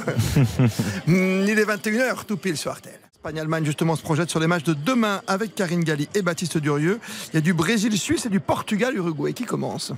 Bah écoutez, je vais commencer. Je vais vous proposer un my match pour cette rencontre. Donc, on l'a dit entre le Brésil et la Suisse parce que c'est le match que tout le monde attend. Les Brésiliens qui ont remporté leur premier match 2-0. Je vois un résultat favorable aux Brésiliens avec une victoire. Je vois également les deux équipes qui marquent. Le nombre de buts, plus de 2,5 buts et un buteur multichance. Vinicius qui n'avait pas marqué lors du premier match mais qui avait été très bon. Et Brel Mbolo qui avait offert la victoire aux Suisses. Et puis en plus, c'est un joueur de Monaco. Donc c'était pour vous faire Eh oui. plaisir, mon cher Qui n'a pas fêté, qui n'a pas célébré ce but. Oui, parce qu'il est d'origine camerounaise. Donc c'est soit Vinicius, soit Mbolo dans les buteurs. Et c'est une cote à 5,30. Pas mal pour 10 Belle euros. cote, euh, Karine. Jolie cote. Ah, jolie cote, hein. Et alors, Gros, si 500. Xavier valide, ça veut dire qu'il passera pas. Ah, c'est magnifique. ça, ça passera pas. Tu as donc euh, Ah oui. pris le match qui restait pour demain dans les grandes affiches, c'est Portugal, Uruguay, comme dirait Xavier Barret. Et son guide de, la Coupe du Monde. Faut-il le préciser bah oui. Euh, c'est un beau match, effectivement, une belle affiche demain avec le Portugal qui, qui a remporté, on le rappelle, 3 buts à 2 son, son premier match, mais qui s'est fait un peu peur quand même sur la fin. Alors je vous propose deux my match très simples. Il y en a un qui est déjà présélectionné par euh, euh, Winamax. C'est le Portugal qui gagne avec les deux équipes qui marquent et Cristiano Ronaldo en buteur. C'est classique, mais c'est déjà 6,50 chez Winamax. Et moi, je vois aussi un, un autre résultat, la victoire du Portugal également. Je pense qu'ils vont monter en puissance. Le but de Bernardo Silva, peut-être le plus beau joueur Ah, du monde avec Kevin De Bruyne. Et puis un score exact multichance, 3 buts 1, 4 buts 1, un but quand même encaissé, mais un festival offensif. Ouais. Là, là, je suis un Et peu c'est coté moins- à 32. Là, là, je suis un peu moins sûr. Alors, je, je le souhaite pour le spectacle, mais, euh, mais l'Uruguay, c'est quand même une machine à bien défendre. quoi. C'est-à-dire qu'on on s'en est rendu compte encore une fois sur le premier match. On a l'impression que c'est l'Atlético. Ouais, et Diego Godin qui a pas avec, fait une ride. C'est non, mais avec. Godin et José Maria Jiménez, qui était la Godin défense qui a mis centrale de ballon pendant sur, des, des années. Sur le poteau. Oui, exactement. Mais euh, c'est c'est pauvre en termes de jeu, mais c'est solide. Tout à fait. Merci Karine Galli et Baptiste Durieux pour ces bons pronos et ces bons matchs à venir. On refait la Coupe du Monde et c'est reparti deuxième période Espagne-Allemagne 0-0. Hugo Hamelin. Le coup d'envoi donné par Joshua Kimmich pour la nationale Mannschaft qui tout de suite s'est projeté dans la surface de réparation espagnole. Attention à ce contre de Serge Gnabry qui va euh, aller euh, mettre la pression sur Emeric Laporte et euh, ce sera un 6 mètres derrière le joueur du Bayern de Munich. On a 6 joueurs hein, du, du Bayern, c'est traditionnellement historiquement l'ossature de l'équipe d'Allemagne. 6 joueurs du Bayern titulaires euh, ce soir. Unai Simon vraiment euh, exemplaire de sérénité qui euh, malgré le pressing voilà euh, le ballon dans les pieds euh, va attendre tranquillement d'avoir des joueurs allemands qui, qui s'approchent pour dégager. On pourrait dire c'est vrai que j'écoutais Mathias Valton un petit peu critique sur son équipe de la de la Rora à la mi-temps mais voilà c'est vrai que c'est plutôt les Allemands qui font le jeu et l'Espagne qui contre. Mais alors c'est des contres à, à 5-6 joueurs. On a vu Dani Olmo une demi-douzaine de fois se montrer très dangereux. Et là il va encore euh, faire écran on va dire. S'effacer pour laisser Marco Asensio euh, prendre le couloir gauche Marco Asensio qui lève la tête le centre Manuel Neuer qui se couche et derrière il y avait euh, Fernand Torres en embuscade il n'était pas forcément ajusté très très bien ce centre à terre et le gardien allemand qui dispute sa quatrième Coupe du Monde. Il était déjà là en Afrique du Sud en 2010. C'est parti très fort de l'autre côté. Attention avec euh, Müller qui tente le grand pont aérien sur son vis-à-vis. Ah, ça manquait un petit peu de rapidité d'exécution Ah, jeune, pour hein. euh, lui aussi le, le vétéran. Et puis c'est pas, voilà, il a jamais été très rapide. euh, Müller, c'est vraiment euh, qu'est-ce qu'il qu'est-ce qu'il a, Müller. euh, euh, Enfin voilà, à la fois c'est un joueur complet et, euh, et à la fois on n'a jamais su vraiment son poste et il a pas une technique formidable. mais il a, c'est dur. Oh, Oh, non, mais c'est vrai, mais c'est vrai. Hugo, c'est pas possible. C'est vrai, mais Thomas Müller, si. c'est quand même une légende quand même. C'est une légende, exactement. Et, Ah, et- Müller Neuer, quoi, tu vois, dans cette équipe, bon. il est là partout. Ouais, mais Neuer a été le, le meilleur joueur à son poste pendant, euh, pendant des années. Euh, Müller, c'est un peu, euh, c'est un peu Giroud pour moi. C'est un peu euh, l'insubmersible. euh, Ouais, mais Giroud, dont, tu sais où il joue, lui, hein, il peut pas faire autre chose. Hein. non, voilà, mais c'est celui dont tu penses euh, peut-être pouvoir euh, te passer, et puis finalement qui est indispensable. Il était quand même sorti de l'équipe d'Allemagne, si je me souviens bien, à un Oui, mais il est moment avant revenu, d'être, rappelé. Voilà, tout à fait. Comme la France, l'Allemagne peut faire euh, confiance à ses, euh, à ses anciens. Coup Non, de juste, sifflet. ju- juste Ouais. à titre d'information, c'est 423 matchs de Bundesliga, 139 buts, 191 passes décisives. Thomas Müller. Voilà, je ju- sais que- juste pour, Il a tout gagné. C'est un non, mais voilà. Alors après, je comprends ce que veut dire Hugo, peut-être sur le, le- le- le côté euh, profil, euh, un peu. esthétique. Et voilà, c'est c'est pas le joueur le plus élégant qui puisse exister effectivement sur la planète football en Allemagne notamment. Mais c'est un joueur qui est d'une immense efficacité et qui est très important pour un collectif. Nous rejoint pour l'intégrale cette deuxième période François Ma- François Manardo, notre consultant euh, préféré évidemment. Euh, bonsoir à vous François. On va vous brancher le micro, j'ai demandé trois fois, mais ça va arriver. c'est parce que vous êtes. au- Voilà, c'est- ça y est, vous êtes revenu de Doha alors, re, rebonsoir à tous. Bonsoir Christophe. Je peux, Salut François. je peux rajouter un truc sur Thomas Müller Parce que j'ai- retrouvé ses stats en Coupe du Monde, c'est n'importe quoi. On est à 10 buts et 6 passes décisives en 16 matchs Ouais. Euh, pour la Coupe du Monde. C'est stratosphérique. Et puis, euh, il fait Klose est évidemment. à 13, c'est ça Ouais, exactement. ouais. Bah, tu peux rajouter ses stats avec la Mannschaft aussi. Hein. 120e sélection ce soir, 44 buts. Non, mais fait. est à plus. Il est à 16. Ah oui, Klose, oui. Ah, 16. Ouais. Ah, 16. C'est le recordman. Exactement. c'est ça. Et ce qui est énorme et ce qui est extraordinaire, c'est qu'en en fait, il est toujours là, mais on n'en parle jamais de Thomas Müller. C'est-à-dire qu'il est, il est, il est invincible, il, est, il, il ne meurt jamais, il fait toujours partie des 11, les entraîneurs passent, les sélectionneurs, mais il est toujours titulaire. Il fait- raison. Il fait toujours ses matchs. Moi, je le trouve extrêmement juste, pas très élégant, mais toujours efficace. Euh, Oui, je bien trouve sûr. que ce joueur, il est. Il est Ah ben, Hugo, Hugo a bien fait dans ce débat, mon cher François Manardo. Rapidement arbitré. Ah bah ouais. Ah non, mais c'est c'est sûr que dans un match comme ça, c'est lui qui C'est le genre de joueur où t'as pas forcément envie de payer ton billet pour aller le voir jouer. Mais quand t'es entraîneur, t'as tellement envie de l'avoir avec toi. Il y a un excellent coup franc justement euh, qui serait parfait pour une, euh, une tête de Müller euh, qui reste euh, justement derrière la ligne défensive euh, espagnole.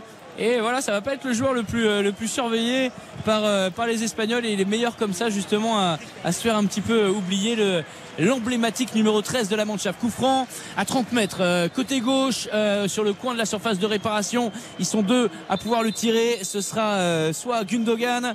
euh, non, non, non, ce sera euh, Ouais, soit Kimmich. euh, Kimmich avec euh, son euh, pied droit. Et ouais, c'est Kimmich donc qui laisse passer. Ça va être Raoum derrière. Ah, il est trop profond ce ballon. Ça va sortir directement en 6 mètres pour euh, Unai Simon.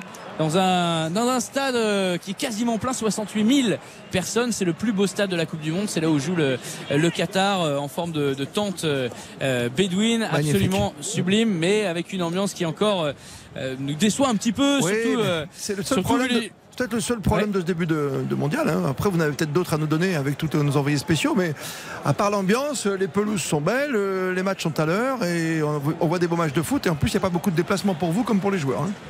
On aurait pu euh, même se passer de la climatisation parce qu'il fait des températures assez agréables pour, euh, pour jouer au football. Mais on l'a fait pour Euh, la France, non, hier? Oui, Oui, mais parce que c'est le seul stade, qui n'a pas de climatisation. Le 974. Ça, c'est drôle. Parce qu'il est proche euh, de la mer. Voilà. Avec de des containers. ouvertures. Container. quoi.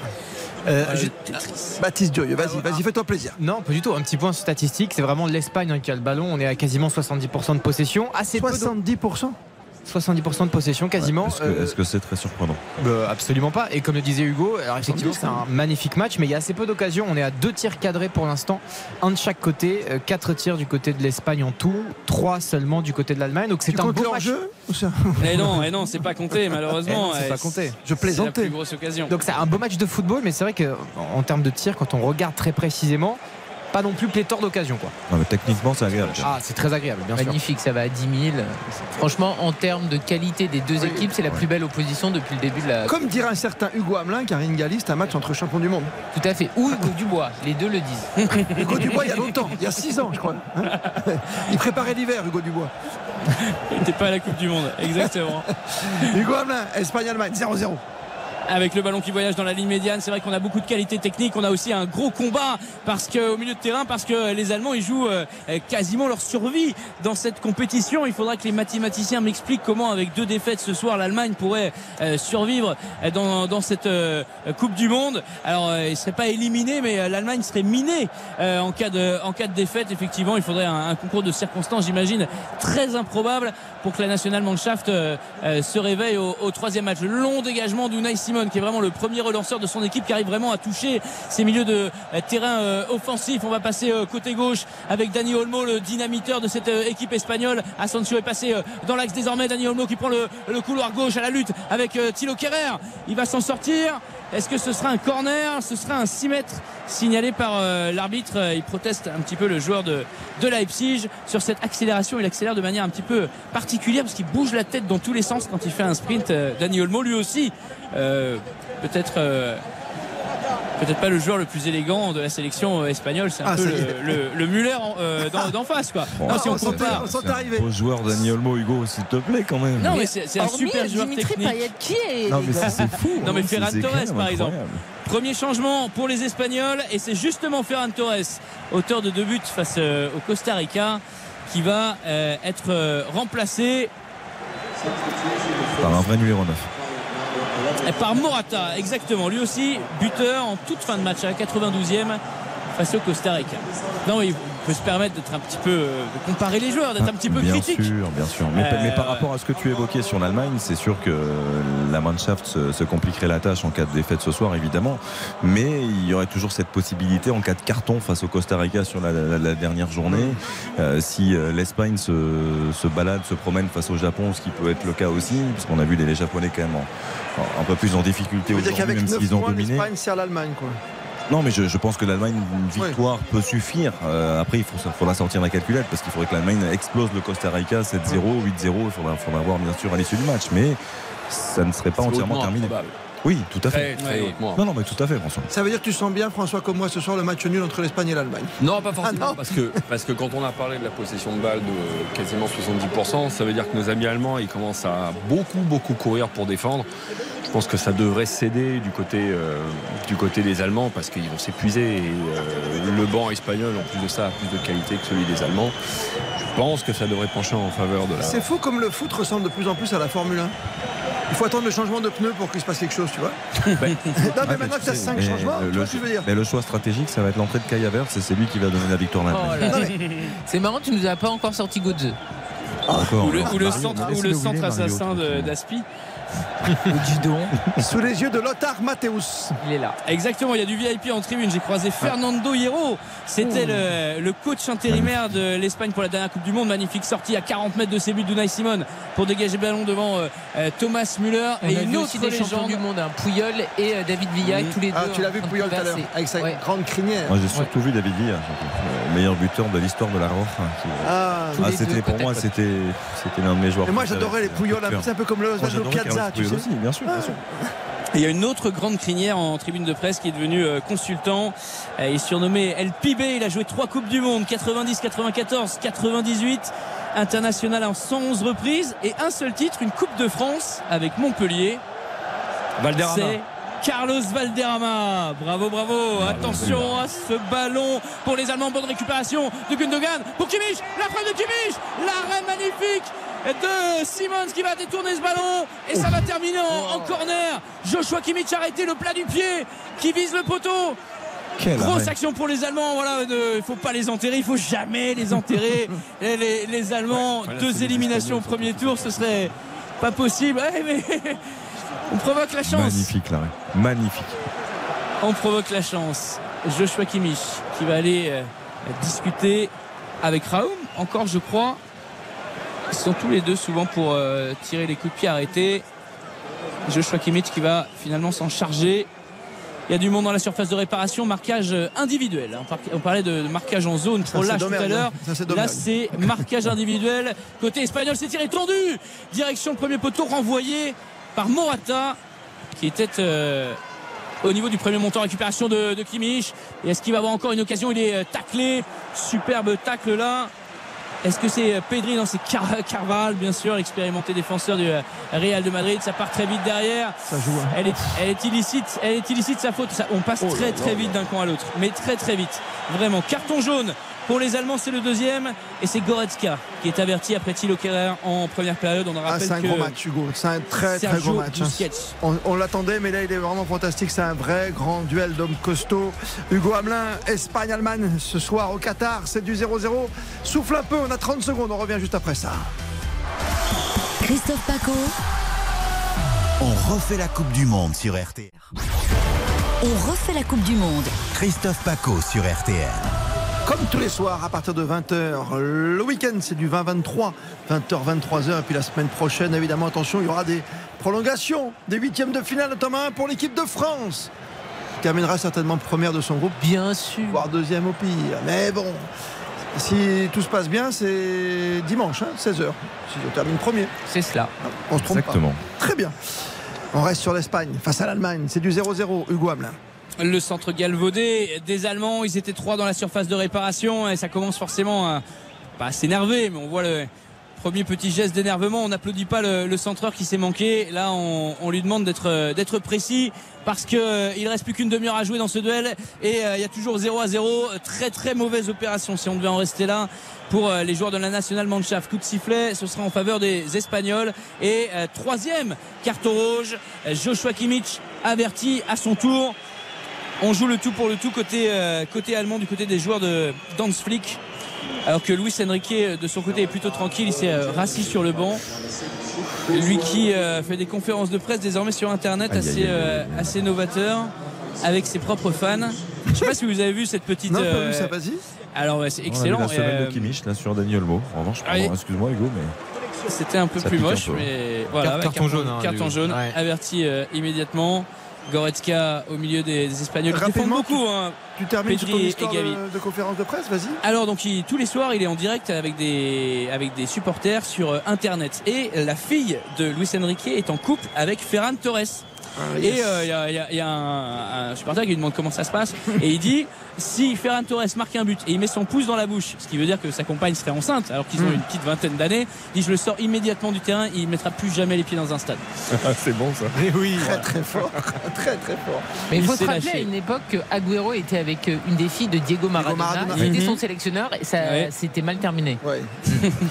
Les histoires d'amour se Ouais. terminent mal en Et général. L'histoire s'était euh, mal terminée entre Agüero et la fille et donc Agüero et Maradona ça va un peu capoter aussi. Coup c'est franc pour les Allemands. Là, là, là, là, là, là, c'est complètement manqué. Ça y est, on commence à perdre les pédales du côté de la National Mannschaft. Il y avait un coup franc à à 40 mètres, plein axe. Petite balle piquée en direction de Rudiger qui était sur le côté droit, mais vraiment trop profonde. Sortie directement en, en 6 mètres. L'Allemagne qui commence à avoir les jambes qui tremblent dans cette, euh, dans cette partie et les Espagnols qui même. contre-attaquent. Ouais, il reste 30 minutes. c'est ça que Morata. Morata qui passe euh, côté euh, droit, ça va changer de côté. Dani Olmo contre la poitrine parfaite de Dani Olmo, le crochet au milieu de deux défenseurs. Thilo Kerrer qui a vraiment musclé son jeu hein, par rapport à, à sa période PSG. euh, qui est très solide en tout cas dans, dans ce match, qui se laisse pas prendre et pourtant il a du monde de son côté. C'est soit Marco Asensio, soit euh, Dani Olmo. Il est souvent bon avec ce maillot de la Mannschaft sur le, sur le dos, euh, Thilo Kehrer. Non, mais c'est un bon joueur parce que même sa, sa fin de sa fin d'histoire à, à Jordi Paris- Alba, Jordi Alba, Morata à l'extérieur, le but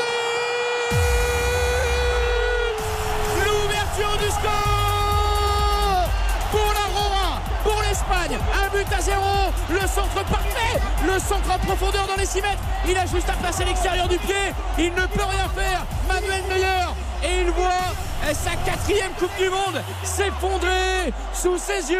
Le stade qui est acquis à la cause espagnole, les drapeaux qui s'agitent ici au Albaït.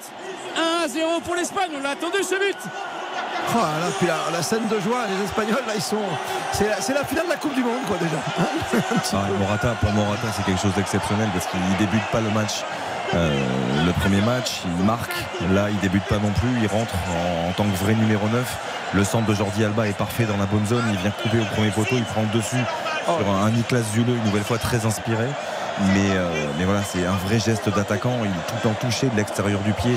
Le but est, est magnifique. Même quand il n'y a c'est-à-dire pas de qu'il- profondeur, Nicolas Soulo il se fait prendre dans son dos. C'est terrible. hein. Et ça arrivait par vagues, on le voyait venir. Ouais, C'était des vagues espagnoles de plus en plus grandes et de plus en plus grandes. Enfin, Non, puis les bons premiers poteaux, Karine. hein. Ah non mais il est magnifique et Morata met Zouleux dans sa poche c'est terrible parce que tu vois la tête de Zouleux qui finit évidemment les fesses par terre et c'est beau parce que Morata on parlait de Giroud bah, Morata c'est quand même un peu le mal aimé Mhm. des Espagnols on se souvient de la séquence terrible lors de l'Euro 2020 qui s'est joué en 2021 où il égalise et après son tir au but euh, n'est pas converti et donc euh, à chaque fois qu'il marque un but avec l'Espagne t'as l'impression que c'est un énorme soulagement C'est son 29e but en 59 sélections désormais euh, par.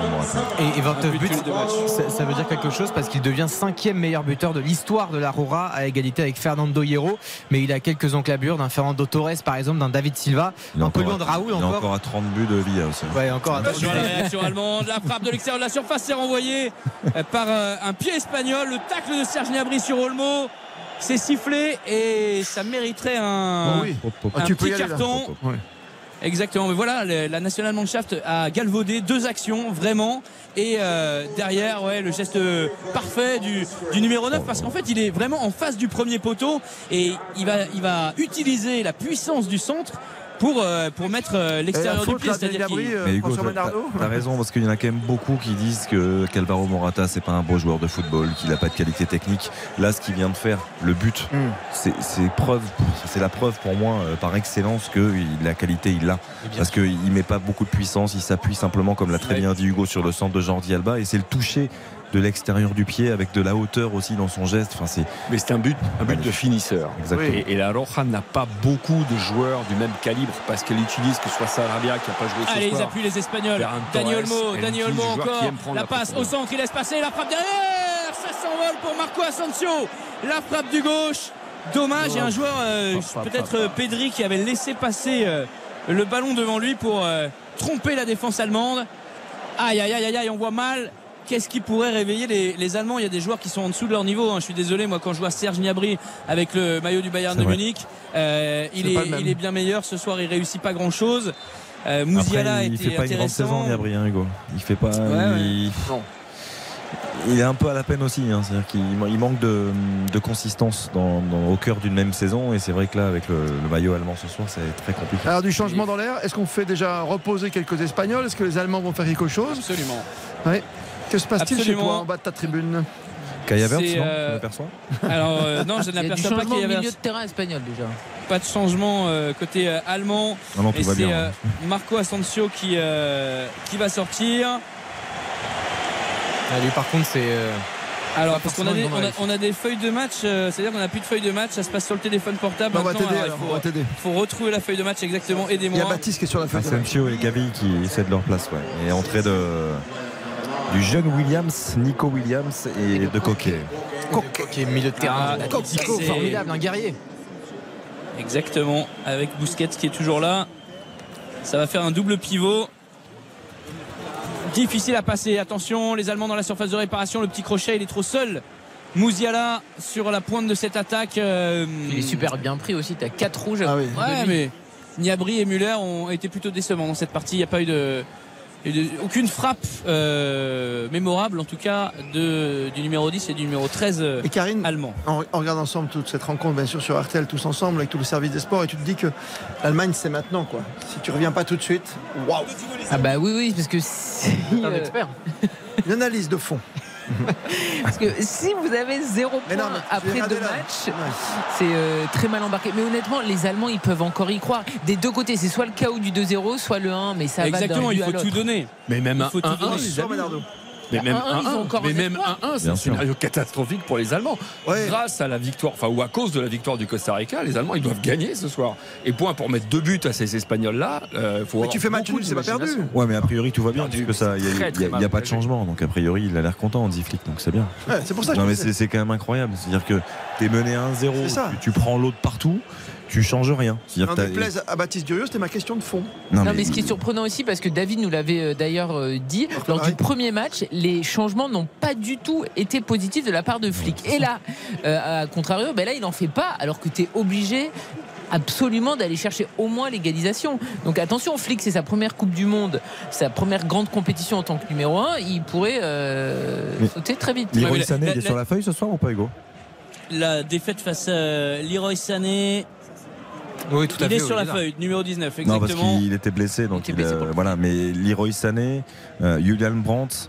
Je, je pense à. Kai Havertz, je, je pense aussi à des joueurs qui dans le cœur du jeu peuvent amener quelque chose triple- avec triple Mokoko, avec Adeyemi, hein. il y a, il y a quelque chose quoi, il y a, il y a quand même quelque chose à bouleverser.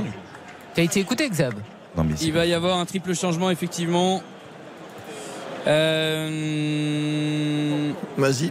En tout cas, on rappelle avec donc le- Leroy Sané, ouais. Leroy Sané qui va, qui va probablement entrer. Je vois euh, Klosterman, Lucas Klosterman en défense qui va rentrer.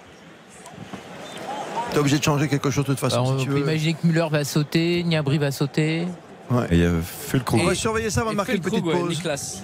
Eh, votre ami, il passe pas. hein. on rappelle donc- 1-0 pour l'Allemagne et euh, il reste 22 minutes à jouer dans le temps réglementaire. C'est Morata qui pour l'instant permet aux Espagnols d'enchaîner une deuxième victoire. Tu regardes les changements, puis après on se fait une petite pause si tu veux. Il y en a trois, hein, c'est ça, on est Ah d'accord. ouais, tous, ouais, ça, je te dis, ça va être euh, Leroy Sané et, euh, et deux défenseurs, c'est plutôt euh, particulier. Oui, c'est pour ça que je voulais que tu insistes là-dessus quand même. Si tu fais rentrer deux défenseurs maintenant. Non, non, non, euh, c'est un, c'est attaquant. attaquant. hein. Ah bon Mais alors pourquoi ne Ah pas faire entrer Kai Havertz qui a quand même plus d'expérience du, du haut niveau, j'imagine Bon après Fulkrug c'est un vrai numéro 9 attaquant du, du Werder il a marqué 19 buts la saison dernière en Bundesliga il avait été plutôt bon Euh, pas mal s'interroge hein, en Allemagne quand même sur sa, sur sa sélection Alors, mais, c'est un joueur de qualité ouais. Allez, on regarde qui sort et puis après on fait une petite pause. C'est parti. Alors, numéro Allez, Serge. Gnabry qui sort. C'est pas une surprise. Thio Kerrer qui sort. Et Gundogan. Et Ah oui Gundogan. C'est Ah, dommage, lui aussi euh, euh, décevant. Eh oui, la grinta allemande. Non, non, Thomas Müller. Non, il sort, il sort aussi. il sort. Donc on a Thomas Alors, Müller, on est- Kerrer et Gundogan. Müller, Kerr, Gundogan Sortir, ouais, effectivement. Et donc Fulkrug, Ok, Klosterman Gnabry et Leroy reste. Sané. Donc ils gardent le même euh, système, la même animation. Ouais. Après, là, j'ai 4, 2, l'impression que c'est pas une 3, question de 1. joueur, malheureusement. Et c'est dommage parce que non, mais ils ont les individualités, les Allemands. Je suis désolé. Sur le papier, quand t'as Gundogan, Kimmich, euh, Serge Gnabry, tout ça, c'est pour moi c'est techniquement aussi aussi fort que les Espagnols. Ils sont six munichois, ils sont habitués à, à jouer ensemble. Il y a, il y a un mental allemand normalement. Là, euh, dans les 25 dernières minutes, les 20 dernières minutes, il faut, vo- il faut qu'on voit le, le mental allemand. Si même Ouais. ça, ils l'ont perdu. Ah, il n'y a, plus- y a plus rien à sauver. rien à faire. Morata pour l'instant, pour l'instant. Alvaro Morata, le buteur de cette soirée pour l'Espagne 1 à 0 face à l'Allemagne qui va mal. C'est le moins qu'on puisse dire. On vit ensemble cette fin de rencontre avec Hugo Hamelin au Qatar et avec nos experts ce soir, Karine Galli, avec euh, Xavier Domergue, François Manardo et Baptiste Turieux. Nous sommes ensemble jusqu'à 23h.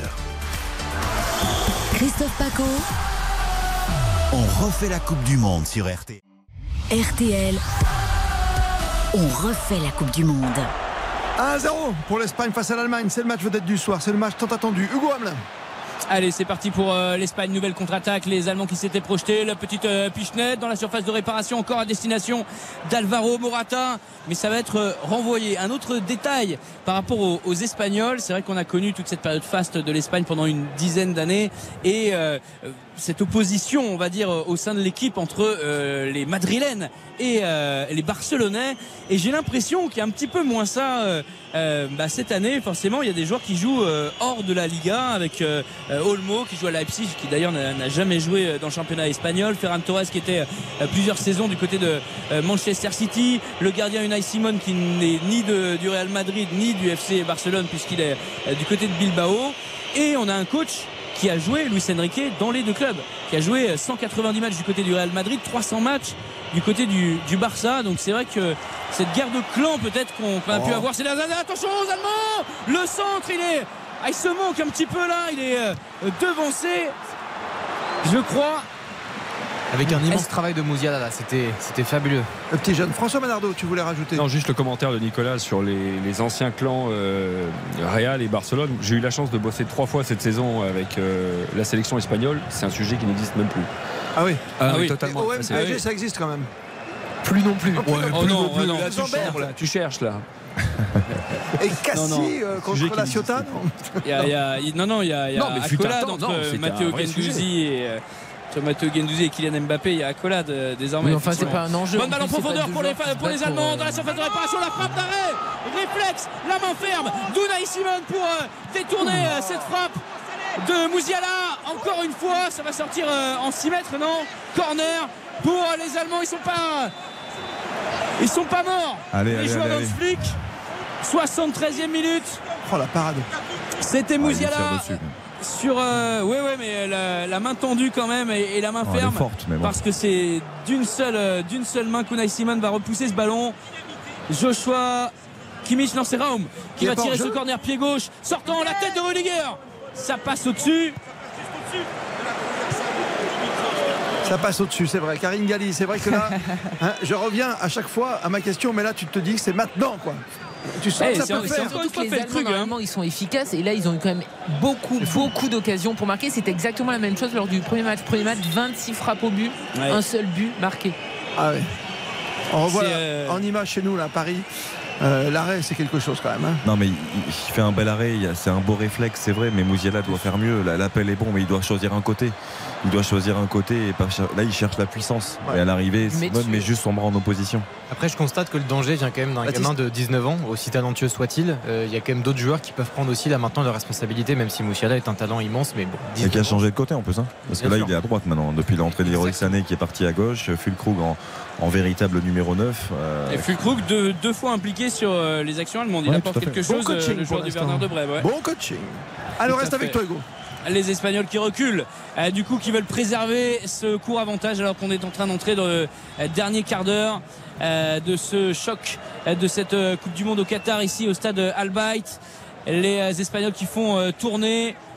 On va passer de, de droite à gauche, moins de pressing également du côté des Allemands. On voit Serge Gnabry qui euh, va pas euh, au pressing et la balle en profondeur encore une fois pour Alvaro Morata. Le euh, drapeau qui ne se lève pas, il est en position euh, trop euh, fermée pour euh, tenter sa chance. Petit ballon euh, décalé derrière le crochet. Il faut être plus rapide et le euh, drapeau qui se lève. il est en- Ah bah oui, il y a deux mètres. Voilà, Il y avait deux mètres. hein. Incroyable. C'est tardif.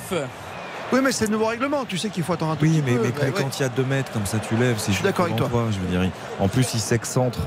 Euh, je veux dire, c'est quand même assez. euh, oh, Il n'y a pas de mètres. Ah, tu vois, il n'y a pas de mètre, il y a 2 cm. mais bon, ça dépend de l'angle, tu sais toujours. Non, ça dépend de l'angle, c'est vrai. Ça, c'est incroyable. hein. Euh, je me souviens d'un. C'était quoi Brésil-Pays-Bas en 98, c'est ça François Manardo? Où il y avait 36 angles différents. Pourquoi tu me demandes pour 90 T'as- Non, c'était- historien. c'était c'était c'était Brésil-Norvège, Brésil-Norvège Ah, en tirage de maillot. oui, avec les caméras, la télévision voilà, norvégienne ensuite qui avait révélé. C'était Brésil-Norvège. D'accord. Ouais, Ouais. ouais.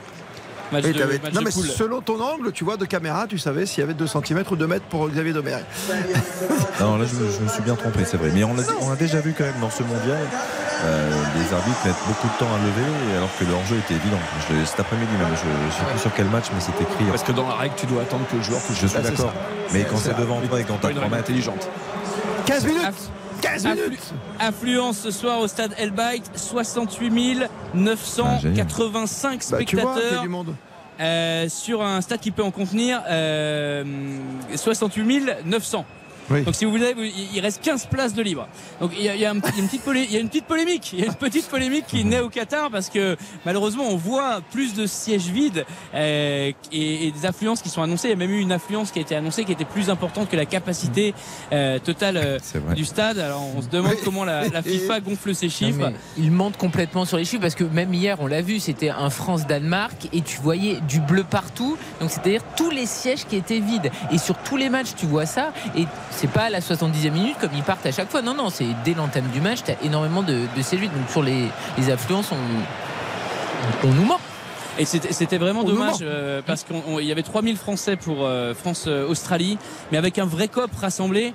Et, euh, et là, ils étaient 5000 pour le match face au Danemark, mais complètement disséminés dans le stade. Et du coup, pas du tout de, de COP pour mettre l'ambiance parce qu'il faut, il faut vraiment que, les, que ceux qui chantent soient rassemblés pour donner euh, un petit peu de, de vie à ces stades euh, qui sont vraiment des, des stades de, de spectateurs, de touristes. Voilà, on découvre le football ici euh, au Qatar pour, pour beaucoup de, de spectateurs qui sont, qui Bien sont sûr, venus faut éduquer.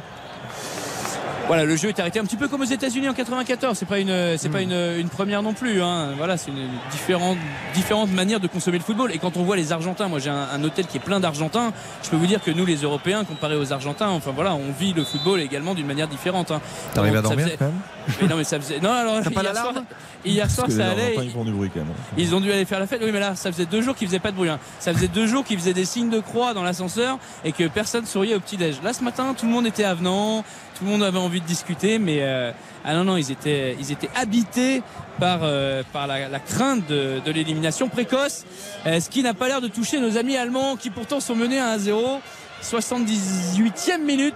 Et c'est toujours Morata qui a donné l'avantage d'un subtil extérieur du pied à la Rora, le contre allemand et cette passe encore manquée de Mouziala forcément. Moins d'énergie, moins de lucidité pour Jamal Mouziala Après, ils se Et sont le pas compris là, avec euh, Leroy Sané et, et, euh, crois que c'est Kimmich. Mais euh, en tout cas, juste provisoirement, bien rappeler que euh, l'Espagne, effectivement, est première de son groupe euh, avec 6 points, plus 8 en différence de but. Ça, c'est exceptionnel en, en deux matchs dans ce groupe E.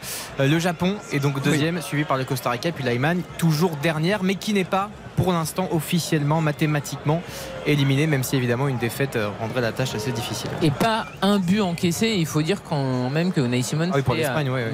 Très très bonne partie notamment face aux Après le Allemands premier match, c'est le Costa Rica. hein. Oui, oui, mais face aux Allemands, il en a sorti euh, beaucoup. Et Oh, oui, euh, a été installé par Luis Enrique et c'est une Oh réussite. superbe dans la surface de réparation Leroy Sané une série de dribbles absolument incroyables derrière la jambe d'appui et tout ça, ça se termine pas par un tir mais quelle perforation de la défense euh, espagnole il en a éliminé au moins trois ah là il va aller oh excellent coup franc excellent coup franc il est allé s'empaler sur euh, son vis-à-vis sur euh, Carvaral qui est en train de protester Il n'y a quand même pas grand chose, il me semble. non? Non, moi non plus. hein. C'est vraiment une opposition. C'est euh, encore notre ami euh, du Verdard de Brême. Ah, il réclame une main sur, le, Felkrug. sur le, le petit ballon piqué par Leroy Sané qui cherche à, à s'appuyer dans un premier temps. Il réclame une main parce que le ballon vient effectivement toucher la main d'un joueur espagnol. de, de Sergio Busquets, mais la main elle est flagrante. Là, c'est c'est presque un geste qui est délibéré, délibéré et qui est tout à fait conscient, là, le- la main de Sergio Busquets.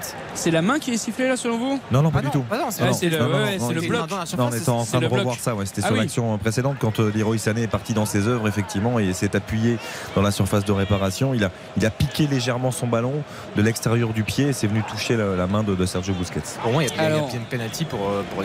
Enfin, pour. euh, C'est ce que réclamaient les Espagnols. hein, surtout que ça. Nicolas, il a un retour sur l'écran tribune de presse avec euh, le penalty check Alors, Nicolas, je sais pas, mais Hugo peut-être. Hugo, Hugo Blain, tu J'ai sais. du Hugo. Non, t'as dit Nicolas. C'est pas bientôt là, c'est. Nicolas on a, on, a, on a plusieurs prénoms. Excuse-moi. Hugo. C'est euh, Kimmich qui va s'en sortir, c'est euh, qui va, qui va s'en emparer. Il n'y a pas de problème, vous voyez, tout le monde fait des erreurs. C'est contré par le mur, ce sera un corner derrière pour les Allemands. On a sorti les petites jumelles du côté des tous les confrères là, les miennes également, pour euh, observer les tireurs parce que parce qu'on est encore plus haut qu'au stade Vélodrome. Vous imaginez? Bah, vous êtes- Ah oui, tu imaginez ne dois Vous êtes jeune voir. quand même, Hugo, là encore. Qu'est-ce que- Bah, c'est Ah non mais j'ai de très bons yeux, vraiment j'ai 10 et tout, mais euh, là Ah, euh, 10, mais c'est compliqué. Moi, je verrai rien Avec, du tout. Oui, mais ça On vous, on vous mettrait des, jumelles intégrées aux lunettes comme, euh, comme Thierry Henry en 98. Comme à Mister Pacul, l'époque. Ah, Thierry Thierry Roland. à Exact. Marseille ou Thierry Roland, notre regretté Thierry, bien sûr.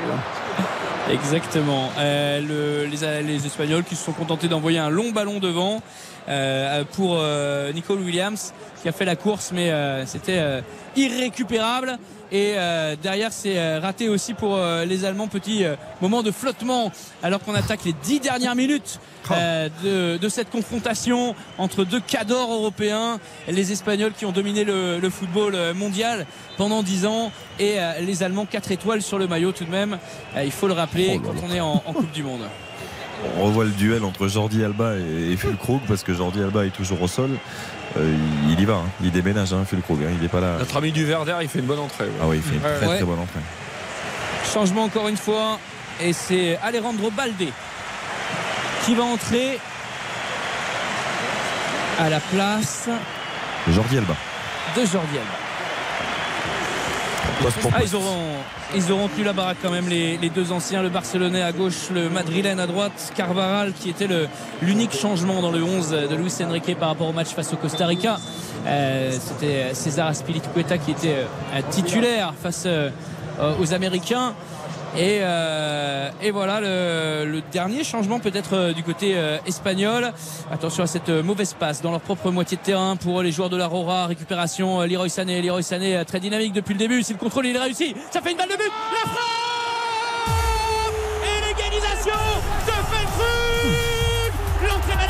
du joueur du Werder de Brême. Il a tout dynamité Leroy Sané avec cette passe magnifique. Le contrôle dans la surface de réparation. L'angle des 6 mètres. La frappe surpuissante de l'attaquant allemand. Ça perfore les filets. Et ça fait un partout dans les toutes dernières minutes. Il va rester le temps. Il va rester le temps au chrono pour les Allemands pour tenter d'arracher la victoire et pour tenter eh ben, d'appuyer sur cet avantage psychologique qu'ils vont avoir désormais sur les Espagnols avec ce but euh, tardif mais ô combien précieux. Oh, ça va être dingue cette fin de match. Ça va être dingue.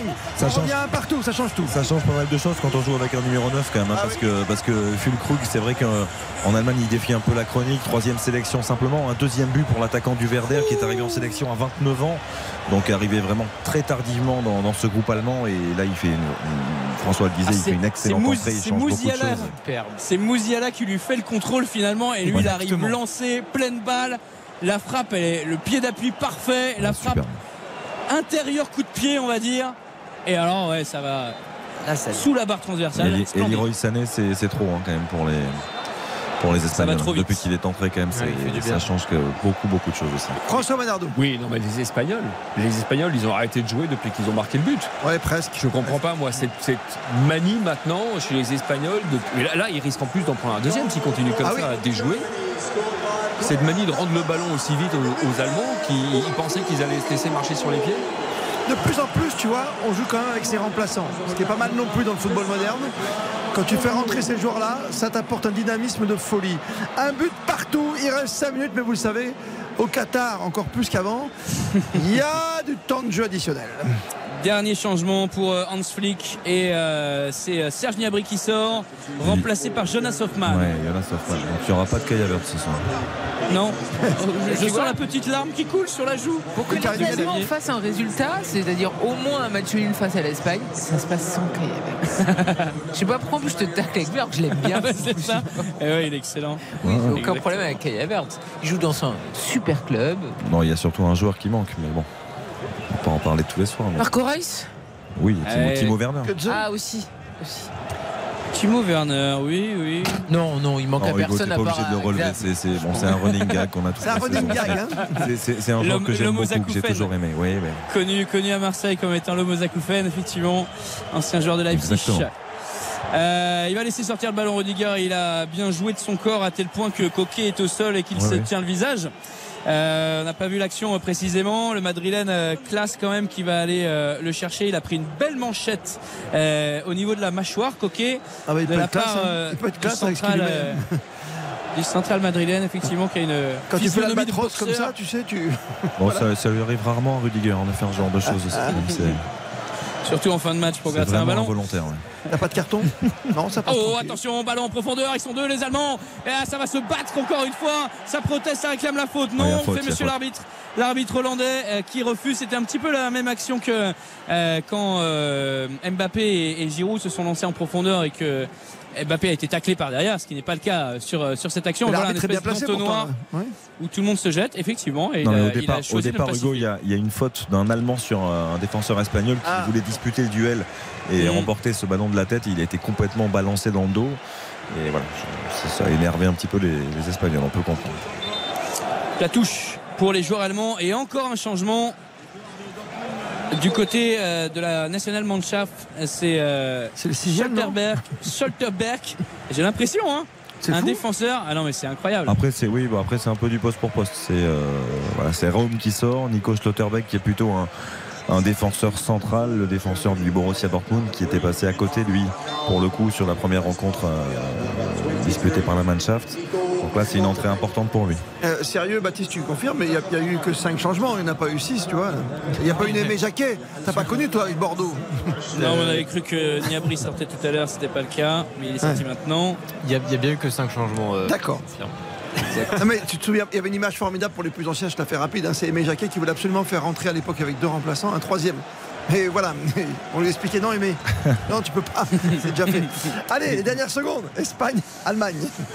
88e Un partout. minute de jeu ici au Qatar. C'est euh, Morata qui a ouvert le score du côté des Espagnols. C'est Niklas Felkrug qui euh, vient d'égaliser il y a quelques instants d'une frappe euh, sous-puissante sous la barre de, de Simons. Touche dans leur propre camp pour les Espagnols. Pas forcément facile à négocier. Forcément, vous l'imaginez, le pressing allemand, le marquage pour euh, empêcher les joueurs tout de rouge vêtus de ressortir euh, paisiblement de cette moitié de terrain qui euh, d'ailleurs ils n'ont plus, plus franchi la ligne médiane depuis un, petit moment mis à part un, contre-attaquant assez seul. Là justement ils vont essayer de reprendre leur position. On voit Dani Olmo de l'autre côté du terrain qui réclame le ballon.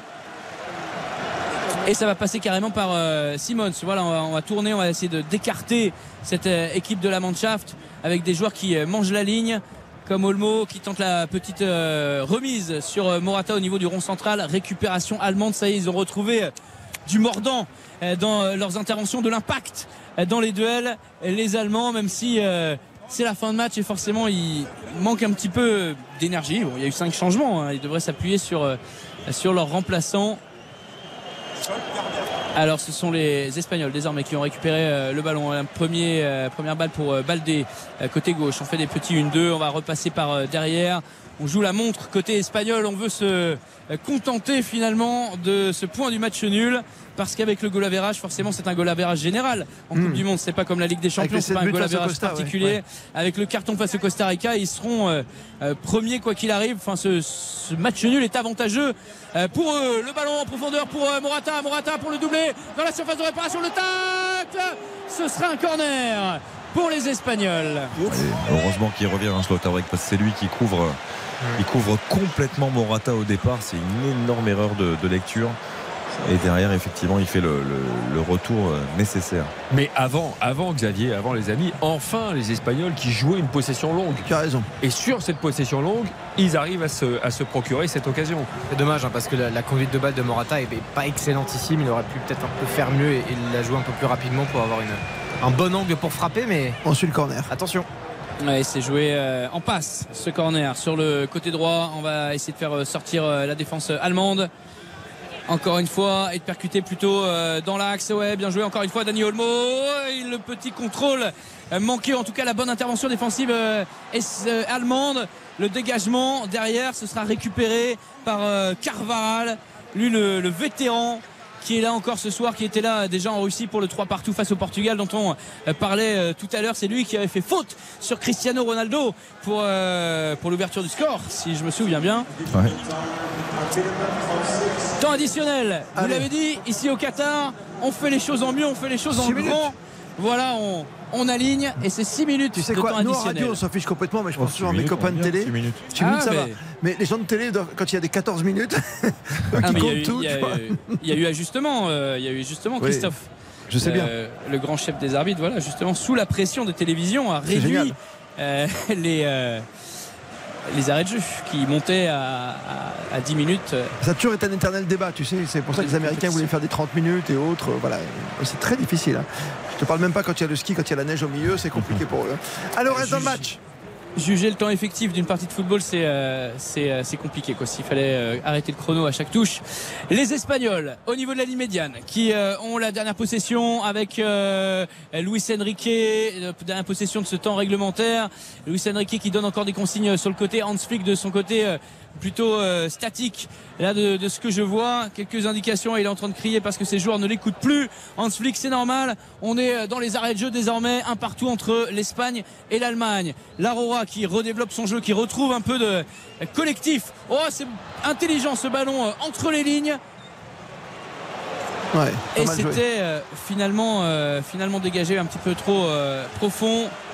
Mouziala, Mouziala pour euh, Kimmich. Kimmich, joli contrôle derrière la jambe d'appui qui va décaler euh, côté gauche pour euh, le buteur. Felskrug. Ah, c'est manqué. Il tentait de, de toucher Leroy Sané. Et ça va partir avec Olmo. Attention, Dani Olmo, le joueur de Time. Leipzig. Sur, euh, qui va se réaxer, il est parti côté gauche, il s'est réaxé, premier crochet, le deuxième, ouh la faute derrière, attention parce qu'il avait Ouais, belle petite faute derrière. hein. qu'il n'avait pas fait, été averti, mais euh, C'est bizarre. hein, intelligent, la lui. faute, la faute euh, intelligente de Dani Olmo. Et vous entendez cette ferveur, écoutez. Dans une fin de match, vous imaginez, où chaque équipe peut gagner, chaque équipe peut, peut- peut obtenir la victoire, ça ne pousse absolument pas. Bah, il faut éduquer les gens, tu sais, c'est long, c'est long. Ouais, c'est vrai, mais je vois quand même beaucoup de gens avec le maillot espagnol, le drapeau espagnol. Il y a tout un cop euh, de, de l'Espagne. Et ce sont les Allemands qui ont euh, le ballon dans ces tout derniers instants avec euh, le maître à jouer Goretzka.